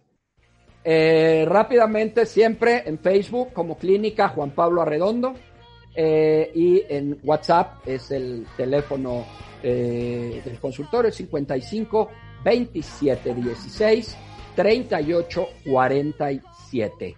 Ahí mi asistente virtual maravillosa contesta en el 100% de los casos, aunque no inmediatamente. 55 27 16 38 47. Muchas gracias. Aquí en la clínica psicológica Juan Pablo Arredondo. Muchas gracias, Juan. Gracias a ustedes. Un placer tenerte aquí. Igualmente. Oigan, cuentavientes, les tengo una joya que descubrí hace poco y se las quiero compartir para todos los que están buscando opciones para desinfectar y limpiar y estar ahora sí que sanos y salvos y sobre todo para quienes tienen hijos y hay que desinfectar, pero el juguete, pero el mueble, pero todo lo que tocan sus manitas. ¿Ya conocen Agui? Agui es un desinfectante nuevo. Eh, está hecho a base de plata coloidal. Oigan qué interesante. Libre 100% de alcohol. Entonces la fórmula, que es obviamente segura para toda la familia, la pueden usar, oigan esto, en las manos de los bebés elimina el 99.9% de virus, bacterias, eh, gérmenes, hongos y parásitos. Y lo mejor es que Agui lo pueden usar para las manos, pero para la mesita donde dibujan sus hijos, para los peluches, para el asiento de coche, en todo lo van a amar. Y para los que me preguntan que dónde lo pueden conseguir, a ver, lo venden en todas las farmacias, en todas las tiendas de autoservicio. Es Agui y se escribe A-G-G-I .mx, ahí es la página, o búsquenos en redes en agui.mx eh, en agui.mx o este, pues en cualquier farmacia o tienda de autoservicio es A G G I Agui, una maravilla. Y antes de irnos a corte, bueno, ya vieron eh, la nueva serie de producida y conducida por Diego Luna para Amazon Prime Video, se llama Pan y Circo y es básicamente un serial en donde hablan de legalización de drogas, el racismo, la migración, el cambio climático, la violencia de género, la interrupción del embarazo, la situación que estamos viviendo con la pandemia. Y eh, Diego se sienta a comer con comida preparada por los mejores chefs de México, con diferentes invitados e invitadas como activistas políticos, religiosos, funcionarios, todos reunidos en una mesa para conversar sobre estos temas. Se llama Pan y Circo y está disponible ya desde el viernes pasado en Amazon Prime Video. Con Eso. esto hacemos una pausa. Regresando, nos vamos hasta Buenos Aires, Argentina. Va a estar con nosotros el gran Gabriel Rolón y vamos a hablar de los amores enfermos. Todo Ahora sí. es un amor enfermo y de eso vamos a hablar regresando del corte antes de la una. No se vayan, ya volvemos. ¿Por qué engañar? ¿Por qué engañar? ¿Por qué engañamos? Este mes, en Revista MOA, la infidelidad. Que si las mujeres, que si los hombres, que si el amante, los países, las profesiones, las edades. ¿Por qué duele tanto y cómo se supera? Además, ¿te volviste un COVID workaholic? Aprende a poner límites a tu chamba. Y te contamos los peligros físicos, emocionales y mentales de vivírtela sentado para que te levantes, pero ya. MOA Agosto, una edición para llorar, sanar y carcajearte en el proceso. Una revista de Marta de Baile.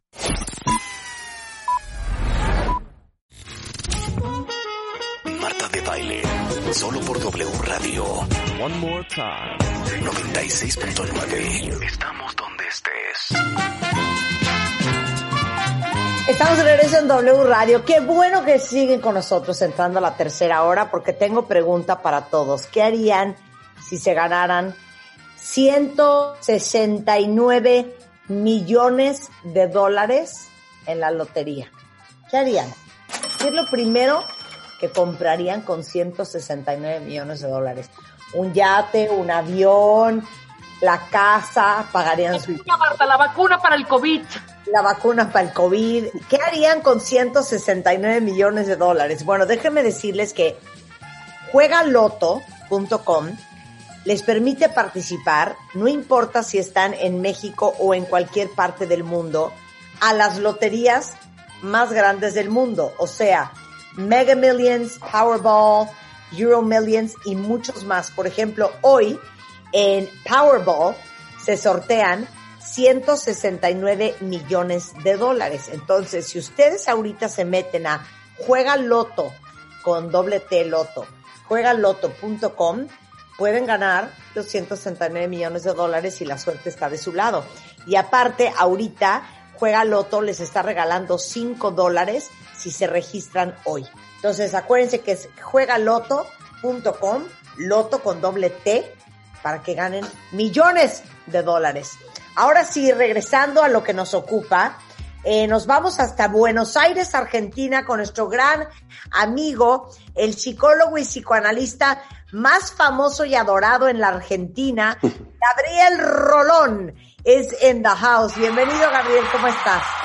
Hola Marta querida, ¿cómo estás vos? Qué gusto saludarte a vos, a tus oyentes, a tu equipo. Lindo estar otra vez conversando con México. Oye, no, no me sale imitar el acento argentino. No me sale. Pero, Hola, Marta, ¿cómo te está? Boludo, vamos al boliche bailable, pará, pará.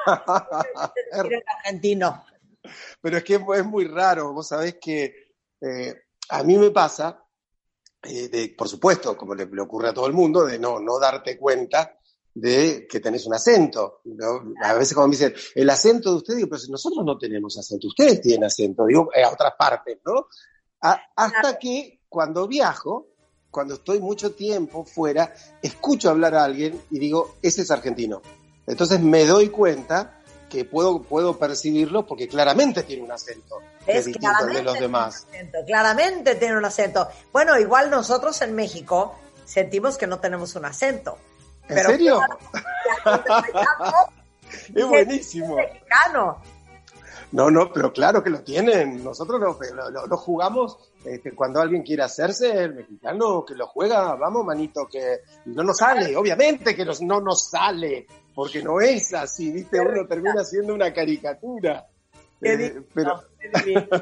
Oye, pues bienvenido de regreso, mi queridísimo Gabriel, porque Gabriel, aparte, déjeme decirles que ser uno de los psicólogos y psicoanalistas más reconocidos de Argentina, es un gran autor de libros como El precio de la pasión, Cara a cara, Historias inconscientes, Palabras cruzadas, Historias de diván, Medianoche en Buenos Aires, en fin, tiene una cantidad de libros increíbles. Y, y, una de sus especialidades, sin duda alguna, es el amor, que es de lo que vamos a hablar el día de hoy, porque nos ahogábamos de risa, Gabriel, este, Rebeca y yo, que decíamos que todo el mundo en algún momento de su vida tuvo un Sí. amor enfermo. Sí, claro. Es más, yo te cambiaría la pregunta. ¿Conoces mucha gente que en su vida ha tenido uno que fuera sano? Sí, exacto. exacto. ¿Eh? Los amores son enfermos. Estoy totalmente Sí. de acuerdo. Rebeca, ¿quieres platicarle tu amor enfermo a Gabriel? No, Gabriel, es que de verdad estaríamos aquí, necesitaríamos cinco horas de programa, pero para resumirte, fui una, eh, una, tuve una pareja que era súper obsesiva y yo me convertí en esa obsesión terrible. Fui tapete durante mucho tiempo. Marta me decía y yo no podía ver las cosas. Es impresionante cómo te ciegas ante lo que te dicen tus amigos al verte, pero haz de cuenta desdibujada totalmente, ¿sabes? O sea, hacía cosas que no era yo, me sentía incómoda frente a mis amigos, no era la misma, horrible, obsesión, fui tapete, fui excusado, fui todo. ¿Qué tal, Marta? Fui su muñeca. horrible, horrible, espantoso. Ahora, yo ya que yo ya dije cómo me sentía, me sentía desdibujada, me sentía gris, me sentía una sombra y además con una obsesión terrible. No dejaba de ver las redes sociales, no dejaba de ver el Facebook, no, ¿sabes? Entraba para ver con quién estaba, cuál era su nuevo grupo de amistades. Pero bueno, le paso la estafeta ahora a Marta para que platique su amor enfermo. Rebeca, no tengo idea de qué me estás hablando. Yo nunca te entendí. Eso. Pero qué interesante lo que, lo que dice Rebeca, ¿no? Eh, digo, qué, qué fuerte esto de cómo, cómo ir sintiéndose eh, un poco el, el objeto del otro, ¿sí? Porque esa es la palabra. Lo- los amores enfermos te cosifican. Digo, dejas de ser una persona para ser un objeto del otro, ¿sí? Eh, desesperados como estamos por ser amados por esa persona que a nosotros nos interesa, es como si nos preguntáramos inconscientemente, bueno, pero ¿y ¿qué tengo que hacer para que me ame? Y por ahí no tengo que vestirme con ropa tan provocativa porque le molesta. Y bueno, listo. Entonces uno renuncia a las minifaldas en, en pos de, la, de los, las yoguinetas, le decimos aquí, ¿no? No sé cómo le dirán en México, pero ¿viste esos, esos buzos de deportes grandotes, digamos, para, para disimular la- las formas, para, Botarga. bueno, exactamente. ¿Cómo tengo que hacer? Y eh, le parece que yo tengo demasiado carácter, entonces me tengo que apocar, me tengo que ir haciendo, desdibujando. O sea, Rebeca lo decía perfecto, ¿no? Rebeca decía, Mutilándote no, mutilándote. Exactamente. Y ella decía, no era yo. ¿No? Qué fuerte eso, no era yo. Eh, sí éramos nosotros, pero éramos nosotros en una versión que había perdido, eh, en pos del amor por otro, había perdido el amor propio. Mira, mira cómo funciona esto, Marta. Vos imaginate que tenés en una mesa este, una jarra con agua y un vaso, ¿sí? Eh, Imagínate que vos sos eh, la jarra y la persona que amás es el vaso, ¿sí? Y hay una cantidad de amor, hay una cantidad de agua en la jarra. Eso es el amor. La gente cree que el amor es, es ilimitado, que hay amor para todo el mundo, que este, el amor no se agota nunca. Mentira. El amor, como, como todo en la vida de un ser humano, es una cantidad de energía que tenemos disponible. Y que se lo ponemos en un lugar, no lo ponemos en otro. ¿Sí?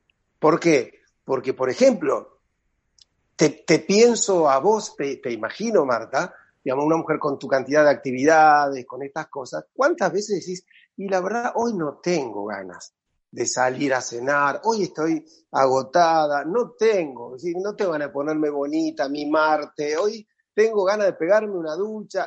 ¿Por qué? Porque tu energía, porque ese, el amor lo volcaste en tu trabajo, en tus actividades, y no te quedó tanto para, para jugar el amor en otro lado, ¿no? Entonces, ¿qué es lo que ocurre cuando nos enamoramos? A mí me parece que es muy interesante entender cómo es el proceso del amor. Porque a veces las personas creen que el, el amor es como, como un juego, como una búsqueda del tesoro. Perdón, no te, no, no te escuché, Marta, querida. Vi que me hablabas, pero no te escuché. No, te escucho. Ah, no, te decía, hay gente que piensa que el amor es como la búsqueda del tesoro, que es algo que se encuentra. ¿Sí? Y no entiende que no. El amor es una construcción, es un proceso. Entonces, ¿qué ocurre cuando conocemos a alguien? Que nosotros tenemos el agua en nuestra jarra, ¿sí? Y entonces conocemos a alguien y a, a, ese vaso, digamos, déjame seguir con la metáfora, le empezamos a poner parte de nuestra agua. Es decir, empezamos a ceder amor propio en función del otro. Es decir, yo disminuye el amor que tengo para mí en función de que te estoy poniendo el amor a vos. ¿Se entiende? ¿Soy claro? Perfecto. Yo tengo una bueno. frase muy bonita que algún día oí de eso. Estás en una relación enferma cuando para amar el otro tienes que dejarte amar a ti. Claro. Bueno, es exactamente lo que te estoy describiendo. Esto, este proceso ocurre siempre. Siempre que nos enamoramos, sacamos el amor que tenemos para dar, que es el amor que usamos para nuestras cosas, para, para sentirnos bien, para valorarnos, para trabajar, para soñar, y se lo vamos volcando al otro. Al principio le volcamos mucho, pero mucho. Por eso el otro es lo más importante del mundo cuando uno recién conoce a alguien. Ese, ese momento un poco psicótico del enamoramiento, ¿viste? Donde uno se aísla de todo el mundo, ¿no? Este, solo quiere estar con el otro. ¿Por qué? Porque el otro es lo más importante. ¿Y por qué es lo más importante? Porque le volqué toda el agua, ¿sí? El otro tiene todo mi amor. Entonces, a veces el amor patológico lo que hace es que te pide que vuelques tanto en el otro que no te queda nada para vos. Entonces, cuanto más amás afuera, menos te amás a vos misma en esos amores, ¿sí? Y esto que en el comienzo de un vínculo es totalmente esperable, que es, viste, esa fascinación. Eh, ¿Por qué te crees vos, Marta querida, que cuando conocemos a alguien, en principio nos parece el ser más maravilloso del mundo. Porque le pusimos toda el agua, o le echamos todo, todo, todo nuestro amor está ahí. Es, eh, lo vemos y es más lindo, es más alto, es más bueno, es más generoso, es más sensual. Eh, tenemos todo eso que este, vemos en el otro y a lo mejor se lo vas a presentar a Rebeca y después que le dijiste a Rebeca, vas a ver el, el hombre que voy a presentarte. Este, no lo vas a poder creer cuando lo veas, cuando Rebeca lo ve, te dice, Marta, ¿en serio? ¿Este es el hombre que vos me decís que, que sí, es tan buen mozo? Claro, claro. ¿No? Y decís, pará, este era el, el, buen mozo, alto, gentil, inteligente, este hombre. ¿Por qué? Porque ella no ve lo mismo que vos. Porque vos le has volcado todo tu amor propio a él. Entonces, en las relaciones patológicas suele pasar que esto, que es un primer momento del amor y que después uno empieza a recuperarlo, ¿viste? Pasa el tiempo y ya no, no mide unos 90 el otro, empieza a medir unos, unos 70, este, empieza a sus, el príncipe azul se pone un poco celestito, destiñe un poco, eh, esto que va pasando con el tiempo, ¿por qué? Porque le vas quitando parte del amor y lo vas recuperando para vos. Entonces al principio no importa lo que te digan, eh, Marta hay una reunión de amigas este sábado, no, no, no, yo me quedo el fin de semana porque he conocido a alguien, quiero estar el fin de semana con él. Tenemos tal cosa, no, no, porque esta noche me voy a cenar con él. Es lo único que te importa, de a poco, claro, de a poco vas a ir recuperando esto. Y, y es más, al principio, vos sabés que la cosa es tan loca que hasta los defectos del otro te parecen maravillosos en ese momento tan loco de, del enamoramiento, ¿no? Ay, no, es que es tan gracioso cuando se pone borracho, siete años después lo odias. Exactamente, exactamente. Mira, yo te voy a, te voy a contar eh, una, una, anécdota que a mí me causó mucha gracia, porque me la contó una paciente que conoció un muchacho este, en, un, en una salida y bueno, se fue a dormir con él y me dice que a la mañana él la despertó con el desayuno, ¿no? Y le llevó el té este, a, a la cama y Claro, me dice, cuando fue a servir de la tetera, me dijo, el, chico me dice, y se ve que él estaba muy nervioso, le temblaba la mano, me, dice, me, me tiró el agua encima, y con una sonrisa me dice, no sabes cómo me enamora esa torpeza, ¿no? Bueno, pero ¿qué pasa? Eh, pasó el tiempo y como dos años después me cuenta que el, el- el mismo muchacho, ahora ya su pareja, en un momento le, le- le quiso servir algo y volcó otra vez. Y me dice, ¿puede ser tan estúpido? Me dice, la taza tiene una boca así grande, ¿cómo le va a agarrar a la taza? Y, yo le dije, pero hace dos años te enamoraba esa torpeza. Le digo, ¿cómo? ¿Qué pasó en el medio? Bueno, pasó que dejó de idealizarlo, que le quitó parte de ese amor y lo recuperó para ella por suerte. Porque cuando uno no recupera eso, queda como estaba Rebeca. Fíjate vos, Rebeca, lo que decías, ¿no? Este, eras el objeto de él. Lo que importaba era el deseo de él. Dónde quería que estuvieras, cómo quería que te portaras, cuál quería que fueran tus actitudes. Y vos, ensombrecida, Totalmente. Gabriel, tenía yo una dieta que ni me gustaba. O sea, amaba ir a comer, a, co- a comer a un lugarcito japonés donde hacen un platillo que se llama shabu shabu, ¿no? Yo Sí. detestaba el shabu shabu. Comía shabu shabu casi tres veces a la semana. Imagínate el grado de volcadera hacia la otra persona que hasta comía cosas que no me gustaban. Eh, eh, Mi alimento. O sea, llegó una vez en un viaje que eso fue, ahora sí fue como la señal de la señal en donde perdí, te lo juro, perdí mi cartera en un viaje con todos mis documentos, mi identidad perdida, ¿no? Entonces, perdí mi identidad, perdí mi dinero y además me fui a hacer un tratamiento al pelo a, a una estética donde iba generalmente, que me quemaron el pelo. Entonces, perdí el pelo, perdí mi identidad y perdí mi economía. O sea, eran señales claras, ¿no? claro, porque te estabas perdiendo a vos. Totalmente. O sea, hay, hay amores, hay amores que, que te ensombrecen y te roban lo mejor de vos, se quedan con lo mejor de vos, ¿sí? Y piden a cambio que seas una persona que a vos no te gusta ser, ¿no? Y entonces, me parece que el, el- el grave problema es que valoramos demasiado el amor. El amor eh, tiene, tiene- está tan sobredimensionado que lo justificamos en cual- de cualquier manera, ¿no? Mira, hay en, en un libro maravilloso que, que escribió Oscar Wilde, Ajá. que, que se llama El retrato de Dorian Gray, este, hay, un, hay un diálogo muy, muy lindo, ¿no? Eh, el personaje, digamos, por ahí lo recordarán, Dorian Gray era un personaje que no podía envejecer, que era un joven hermoso que había hecho un pacto con el diablo para ser joven siempre, siempre joven y hermoso, ¿no? Y Dorian Gray tiene un diálogo con alguien de quien se ha enamorado, ¿no? De un hombre, un hombre más grande, y él le dice, yo siento que este, esto es el verdadero amor. Y el hombre le dice, bueno, a lo mejor en realidad no es más que un capricho. Y Dorian Gray le pregunta, pero bueno, ¿y cuál es la diferencia entre un amor y un capricho? Y este personaje le responde, los caprichos suelen durar bastante más, ¿no?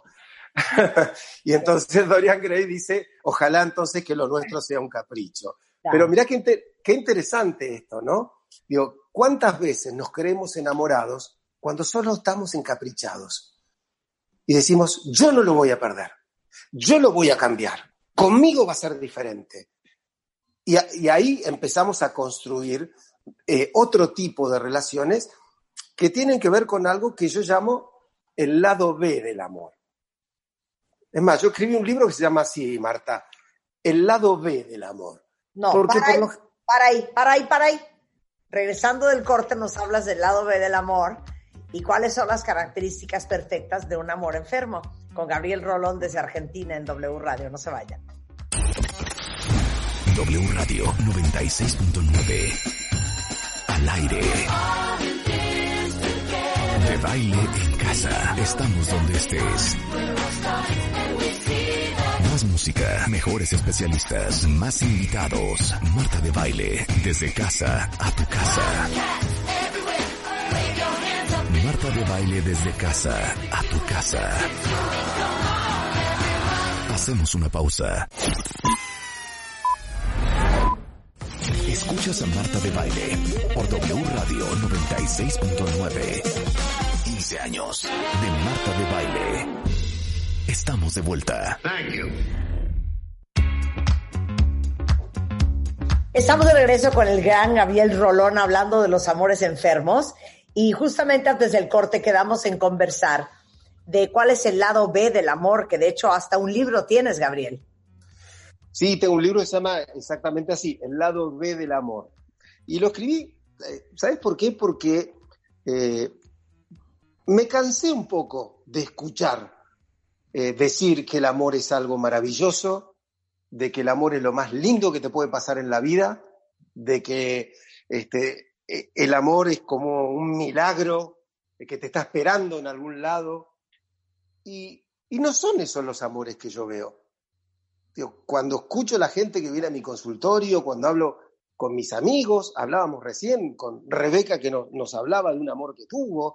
Eh, la verdad es que cuando escuchamos hablar a alguien, no lo escuchamos hablar de algo siempre maravilloso, bello, armónico y feliz, ¿no? Ese es el lado A del amor. Digo, yo hice una analogía con, bueno, vos sos muy joven, Marta, pero cuando yo era chico estaban los discos que tenían un lado A y un lado B para escuchar música, ¿sí? Y el lado A era el tema que todos escuchaban, que se pasaba en la radio, que era el famoso, y el lado B nadie lo quería escuchar, nadie sabía que había del otro lado. Por eso le puse el lado B, porque hay un lado del amor del que nadie quiere hablar, que es que básicamente pocas cosas te hacen sufrir tanto como el amor. ¿Alguna vez en tu vida ¿Sufriste por algo que vos no hubieras amado? Claro que no. O sea, cada vez que algo te dolió, cada vez que te angustiaste por algo, ¿no, tenía que ver con algo que vos habías amado o que amabas? Por supuesto. Claro. ¿Por qué? Porque el amor es, antes que nada, y esto no se quiere decir, dicen el amor. Claro, el, eh, ¿cómo dice la canción de José José? El amor acaba. Querernos igual, y llorar, o no dice llorar. Claro, el amor es sufrir y llorar. Claro, llorar y llorar, como dice la otra canción, ¿no? Llorar y llorar, llorar. Llorar y llorar. Claro, pero fíjate que lo, lo decimos y decimos, qué linda canción, ¿no? Escuchamos que alguien dice, este, para que sepan todos a quién tú perteneces, con sangre de mis venas te marcaré la frente. Y vos decís, ay, mirá qué romántico. No, qué romántico. Es tremendo. Es decir, el amor es posesivo, el amor es celoso, el amor eh, te pone en una vulnerabilidad que estás en manos de una persona que si es sana te puede acompañar a construir un buen destino, pero que si no lo es, como, como, a nuestra amiga Rebeca, te puede obligar a comer comida japonesa que detestás, ¿no? Digo, por hablar de algo cotidiano, pero hay cosas mucho más duras que te pueden llegar a hacer. Entonces, yo creo que hay un lado B del amor que tenemos que iluminar, que es, por ejemplo, ¿vos te diste cuenta que cuando uno está enamorado es menos inteligente? Claro. digo, que, que, con la persona que amás Claro. claro, a, ver, vos sos una mujer. Por supuesto, pero mira, Marta, eh, vos sos una mujer. Eh, con la persona que más no sos la misma mujer. Con la persona que más seguramente sos, y no sos tan inteligente, no sos tan racional, y haces cosas que después cuando vos te las escuchás contar decís, Ah, yo no sé cómo puedo haber hecho esa estupidez. esas estupideces que hice de joven, unas estupideces, Gabriel, que hasta vergüenza me da contarlo, que nunca se lo imaginarían de mí. Bueno, que ahora nos dejas con la duda. ¿eh? hasta regalé una motocicleta un día a un imbécil. Una motocicleta carísima de París, además. Que bueno, pero te, te das cuenta, ¿sabes por qué? Porque el enamorado, el, enamorado juega todo lo que tiene sin garantías. El enamorado quiere ser, este, a veces quiere ser cruel con el otro, quiere ser malo y resulta que es patético, no es malo. Entonces, ¿sabes qué? Se hace el, se hace el valiente y entonces le dices a alguien, ¿sabes qué? No me llames más. Y a los tres minutos estás desesperada y a la, a la media hora llamas vos y le decís, ¿no me pensaba llamar? Y el hombre te pero si vos me dijiste que no te llamara más, no me importa, vos me tenés que llamar igual, porque te haces la que te vas a ir y después volvés desesperada, este, pidiendo disculpas, decís no te quiero ver más y no puedes dormir en toda la noche. El amor te genera sensaciones muy desagradables a veces y hay que ser muy maduro para poder manejar el amor de un modo sano. Porque por eso yo te hice la broma inicial. ¿Conoces de verdad alguna relación? ¿Cuántas relaciones sanas conocemos en la vida? Oye, yo siempre le digo a mi marido que el 10% de mi sanidad se casó con él. me encantó. Me, me, encantó eso. Oye, y, pero y. Gabriel, ¿cómo puedes saber si o cómo es el amor enfermo? Dame Mira, la lista de sintomatología. Lo primero que te voy a decir es eh, que, mira, un buen amor es como un buen libro. Cuando vos terminaste de leer un buen libro, sos una persona mejor que cuando lo empezaste a leer. Tenés conocimientos que antes no tenías, eh, experimentaste emociones que antes no habías experimentado. Y un mal amor es como un mal libro. Es una pérdida de tiempo, la pasás mal, eh, las emociones que te generan son espantosas, te aburre, no te erotiza, porque no, lo lees, lo lees, pero si no, hay caso, no me gusta y no me gusta. Eh, y el tiempo es, en vez de dedicarlo a algo que te haga feliz, lo dedicaste a algo que lo terminaste padeciendo. Entonces, yo creo que eh, la, las primeras cosas que denotan que un amor es enfermo es que exige de vos más de lo que debería exigir, por ejemplo. ¿Sí? Es decir, no te respeta, no te deja tener esa cantidad de agua en la jarra, es decir, no te deja conservar el amor propio necesario para que vos sigas tu vida normal, para que vos puedas seguir teniendo amigos, sueños, trabajo, cosas que no tengan que ver con él. Porque el amor, eh, a veces, eh, te vas a dar cuenta que es el amor enfermo es egoísta. Y entonces vos vas a ver que eh, dejas de hacer un montón de cosas que son importantes para tu felicidad solo porque al otro no le gustan, solo porque el otro te las exige. Entonces, lo primero que podemos diagnosticar es que ese amor te empieza a hacer sentir mal, que ese amor te empieza a cambiar, pero no como el buen amor para mejor. No es el amor que vos decís, desde que estoy con tal persona, yo soy más tolerante, yo estoy más tranquila. No, no, es desde que estoy con tal persona, eh, me siento mal, estoy más irritable, me peleo más con la gente, este, me va peor en el trabajo. Estoy ansiosa. Estás más ansiosa. Exactamente. La sentí, porque la ansiedad se siente en el cuerpo, ¿no? Es decir, eh, una cosa es el erotismo y otra es la ansiedad. El buen amor te hace sentir un erotismo en el cuerpo. Te sentís como más vivo. El mal amor te hace sentir ansioso. Te impone un trabajo, una tensión. Tenés ganas de pelear, tenés ganas de llorar, entonces, el, cuerpo es la primera manifestación, da la primera manifestación clara de si estamos ante un amor sano o un amor enfermo. Después, eh, ¿cómo están nivelados los intereses en esa pareja? Es decir, ¿hay uno que ama y otro que es amado o se aman los dos? ¿Eh? Porque yo te... ¡Auch! ¡Au, qué dolor! ¿Hay uno que es amado y el otro que se deja amar o se aman los dos? Claro, porque eso también te da una, una señal. ¿Cuántas parejas conocemos donde vos sabés quién quiere más? Que hay uno que quiere y otro que se deja querer, ¿o no? Totalmente. Gabriel, eres una mala persona. Por... Es muy fuerte lo que acabas de decir. Pero es así, Marta. Vos los ves y vos decís, mirá, él la quiere más que ella, ella lo quiere más que él, o él, o él lo quiere más que a él si es una pareja homosexual o ella más que a ella, no importa, pero vos decís, ahí hay uno que es el amado y otro que es el amador. Y el amado se hace mimar, se hace cuidar, es caprichoso, este, lo, lo lleva al otro a hacer cosas para sentirse bien él. Eh, los temas que importan son los de él. Él, él digo él, el amado, puede ser él o ella, ¿no? Digo, pero esa persona es la importante en la pareja. En la pareja hay una importante y otro que no tiene importancia. Bueno, esa pareja es patológica. Esa pareja es como, como un sube y baja que está clavado en el piso. ¿Conocen el juego de sube y baja? Sí, ¿no? Sí, Eso donde, donde se sienta un chico de cada lado y va y viene. Digamos, el, el amor sano es un juego donde a veces está arriba uno, a veces está arriba el otro, a veces el tiempo es para lo que te importa a vos, pero a veces es para lo que me importa a mí. Los amores enfermos son como si hubieras clavado en el piso el sub y baja, y uno está siempre arriba y el otro está siempre abajo sosteniendo el peso. Entonces, eso es claramente una relación patológica, porque pareja, la palabra pareja viene de par.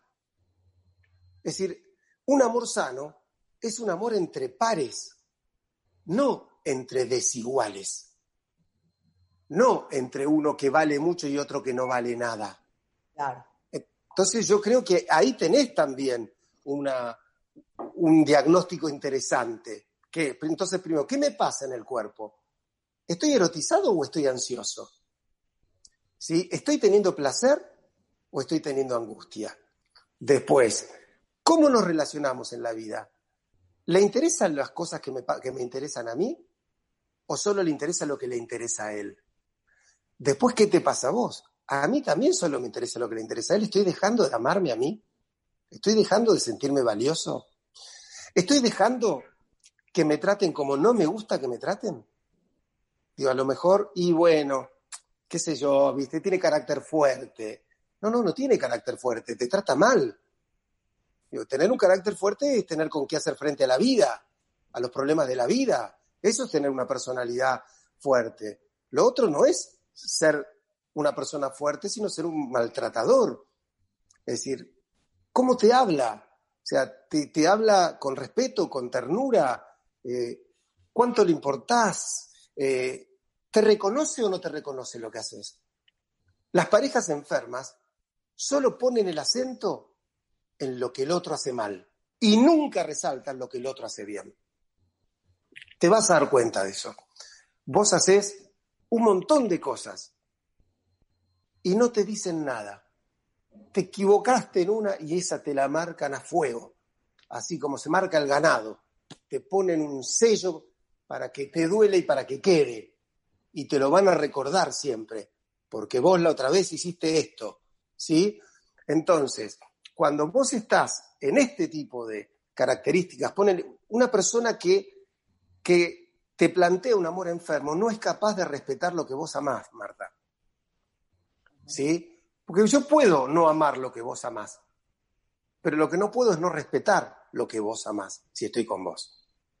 Suponete, no sé, si alguien tiene hijos, conoces a una persona y dice, mira, yo, yo te quiero, pero viste, no, no quiero que vengan tus hijos a esta casa. Yo no quiero compartir tiempo con tu familia. Es decir, empieza a no respetar algo que a lo mejor para vos es importante. Y entonces, necesariamente, quien te ama bien tiene al menos la generosidad de ser respetuoso con lo que vos amás. Entonces ahí van apareciendo señales luminosas a las que, ¿sabes qué? A veces no le damos importancia. No le vamos dando importancia a los gestos, porque nadie te conoce y el día que te conoce te pega.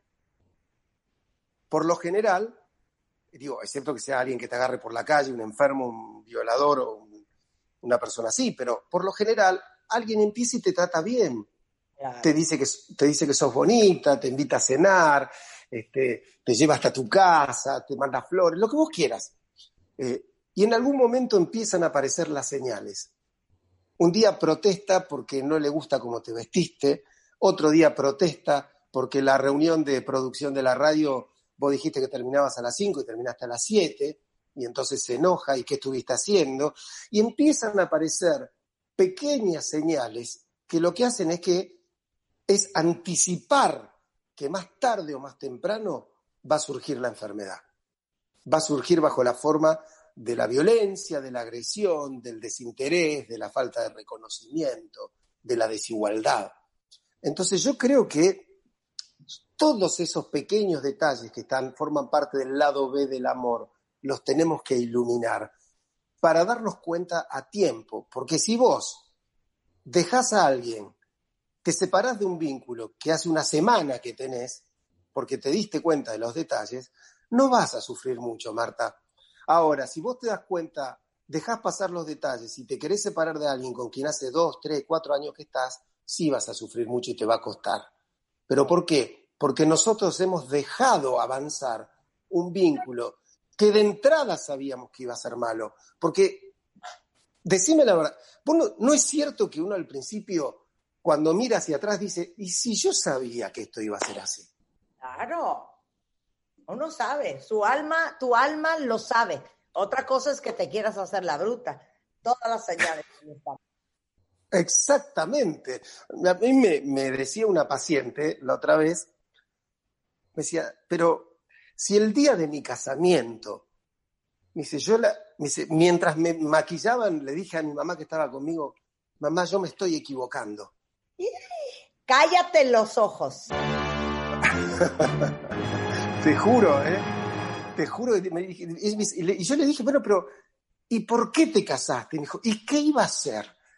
Ya está, los invitados, la fiesta. los regalos, qué horror. Claro, pero, y es más, pero yo, le, pero yo le dije, no te diste cuenta ese día.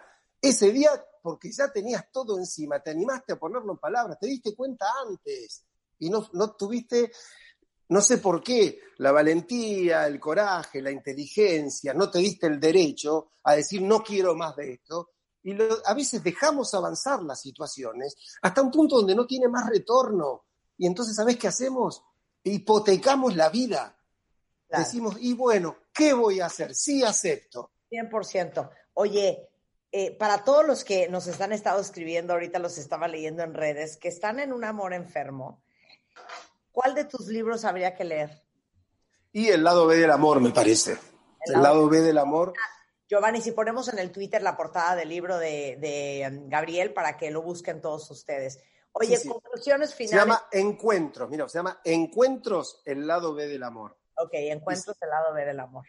Oye, eh, pensamientos finales antes de que se nos acabe el tiempo para todos los que están en una relación enferma. Bueno, lo primero es preguntarse por qué se creen merecedores de sufrir. Porque el que se queda en una relación enferma es porque en algún lugar inconscientemente cree que merece ser castigado por algo. Eh, cuando vos hay alguien que te falta el respeto, te trata con indiferencia y te quedás, es porque aunque te cueste creerlo, Marta, hay una parte de vos que siente que merece ese trato. Todos somos como ambivalentes, ¿sí? Todos tenemos más de una persona dentro, por decirlo de algún modo. Nosotros los psicoanalistas decimos el consciente y el inconsciente, ¿no? Pero para que todos tenemos una parte que quiere una cosa y otra que quiere otra. ¿Sí? Por eso decimos, mira, este, esta semana voy a hacer dieta y a los dos días otra parte nuestra dice, no, hoy no, hoy como una torta. O sea, ¿por qué? Porque la ambivalencia vive en nosotros. Del mismo modo, hay una parte que nos quiere de nosotros. Decimos, no, mira, yo sé que me merezco algo mejor, yo me merezco ser bien tratada, yo y hay una parte tuya, ¿sabes qué? Que dice, mentira, Marta, vos no te mereces el buen trato. Qué fuerte, qué fuerte. Vos te, mereces cierto nivel de... Entonces, lo primero que yo diría es, no es cierto eso. preguntémonos por qué, qué nos pasó, en qué momento compramos la idea de que merecemos un mal amor. Bien. Porque solo así te vas a dar el derecho a salir de eso, construyendo la otra idea. Merezco un buen amor. Y estoy dispuesto a trabajar para eso. Oigan, para que tengan felicidad, el próximo 17 de agosto, a las 8 en punto de la noche, por streaming, desde Buenos Aires para el resto del mundo, obviamente incluyendo a todos ustedes aquí en México, El Amor y las Pasiones, eh, que va a ser eh, un evento de Gabriel Rolón, que lo van a poder ver y disfrutar todos ustedes vía streaming. Eh, ¿Dónde nos vamos a meter? ¿Cómo entramos? ¿Cómo compramos, Gabriel? Plateanet se llama el lugar, plateanet.com. Plateanet.com, ahí van a tener acceso a el streaming. Es 17 de agosto a las 8 de la noche, ¿no? Exactamente, a las 8 de la noche eh, vamos a hacer junto a Cintia, mi mujer, que también es escritora y es una persona muy inteligente, vamos a discutir un poco sobre estos temas que tienen que ver con, con el amor, este, porque vos sabés que ella a veces me presentaba algún libro, como también es autora, y cada vez que yo hablaba ponía caras que yo le conozco. Entonces le dije, eh, ¿qué pasa? Y me dice, ¿pero qué te iba a contradecir si es una presentación tuya? Digo, no, no, sos una mujer con voz, con derecho, entonces vamos a hacer un espectáculo juntos para que no me pongas cara de está bien. Si pensás que está mal, decime, no estoy de acuerdo. Vamos a pelearnos digo, públicamente. Qué buena onda. Entonces es 17 de agosto, El amor y las pasiones, Gabriel Rolón y Cintia Vila para que lo vean. Eh, y toda la información y el acceso está en plateanet.com. Gabriel, como siempre, un placer. Bueno, Marta querida, hasta la próxima charla. Rebeca, te mando un beso enorme y, y a no comer, nunca más un amor que te obligue a comer lo que no te gusta. ¿eh? Hombre, ya llevamos, ya llevamos curadas más de 10 años, eso es maravilloso. Ya nos curamos, Gabriel. Me Oigan, encanta. Un beso, un beso, Gabriel, hasta Buenos Aires, un beso a tu mujer y toda la suerte para el próximo 17 de agosto. Apúntenos a agenda, cuenta bien, 8 de la noche, plateanet.com si quieren este, conectar y ver en vivo y a todo color a Gabriel en todo su esplendor y a Cintia. Eh, con esto nos vamos, estamos de regreso mañana en punto de las 10 de la mañana, pero obvio no se vayan ustedes, mucho más el resto de la tarde solo en W Radio Carlos Loret con todo lo que ha pasado en México y en el mundo, en así las cosas. Adiós. Adiós.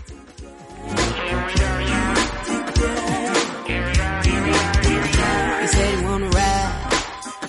He's trying to find the quickest way downtown. He can all night.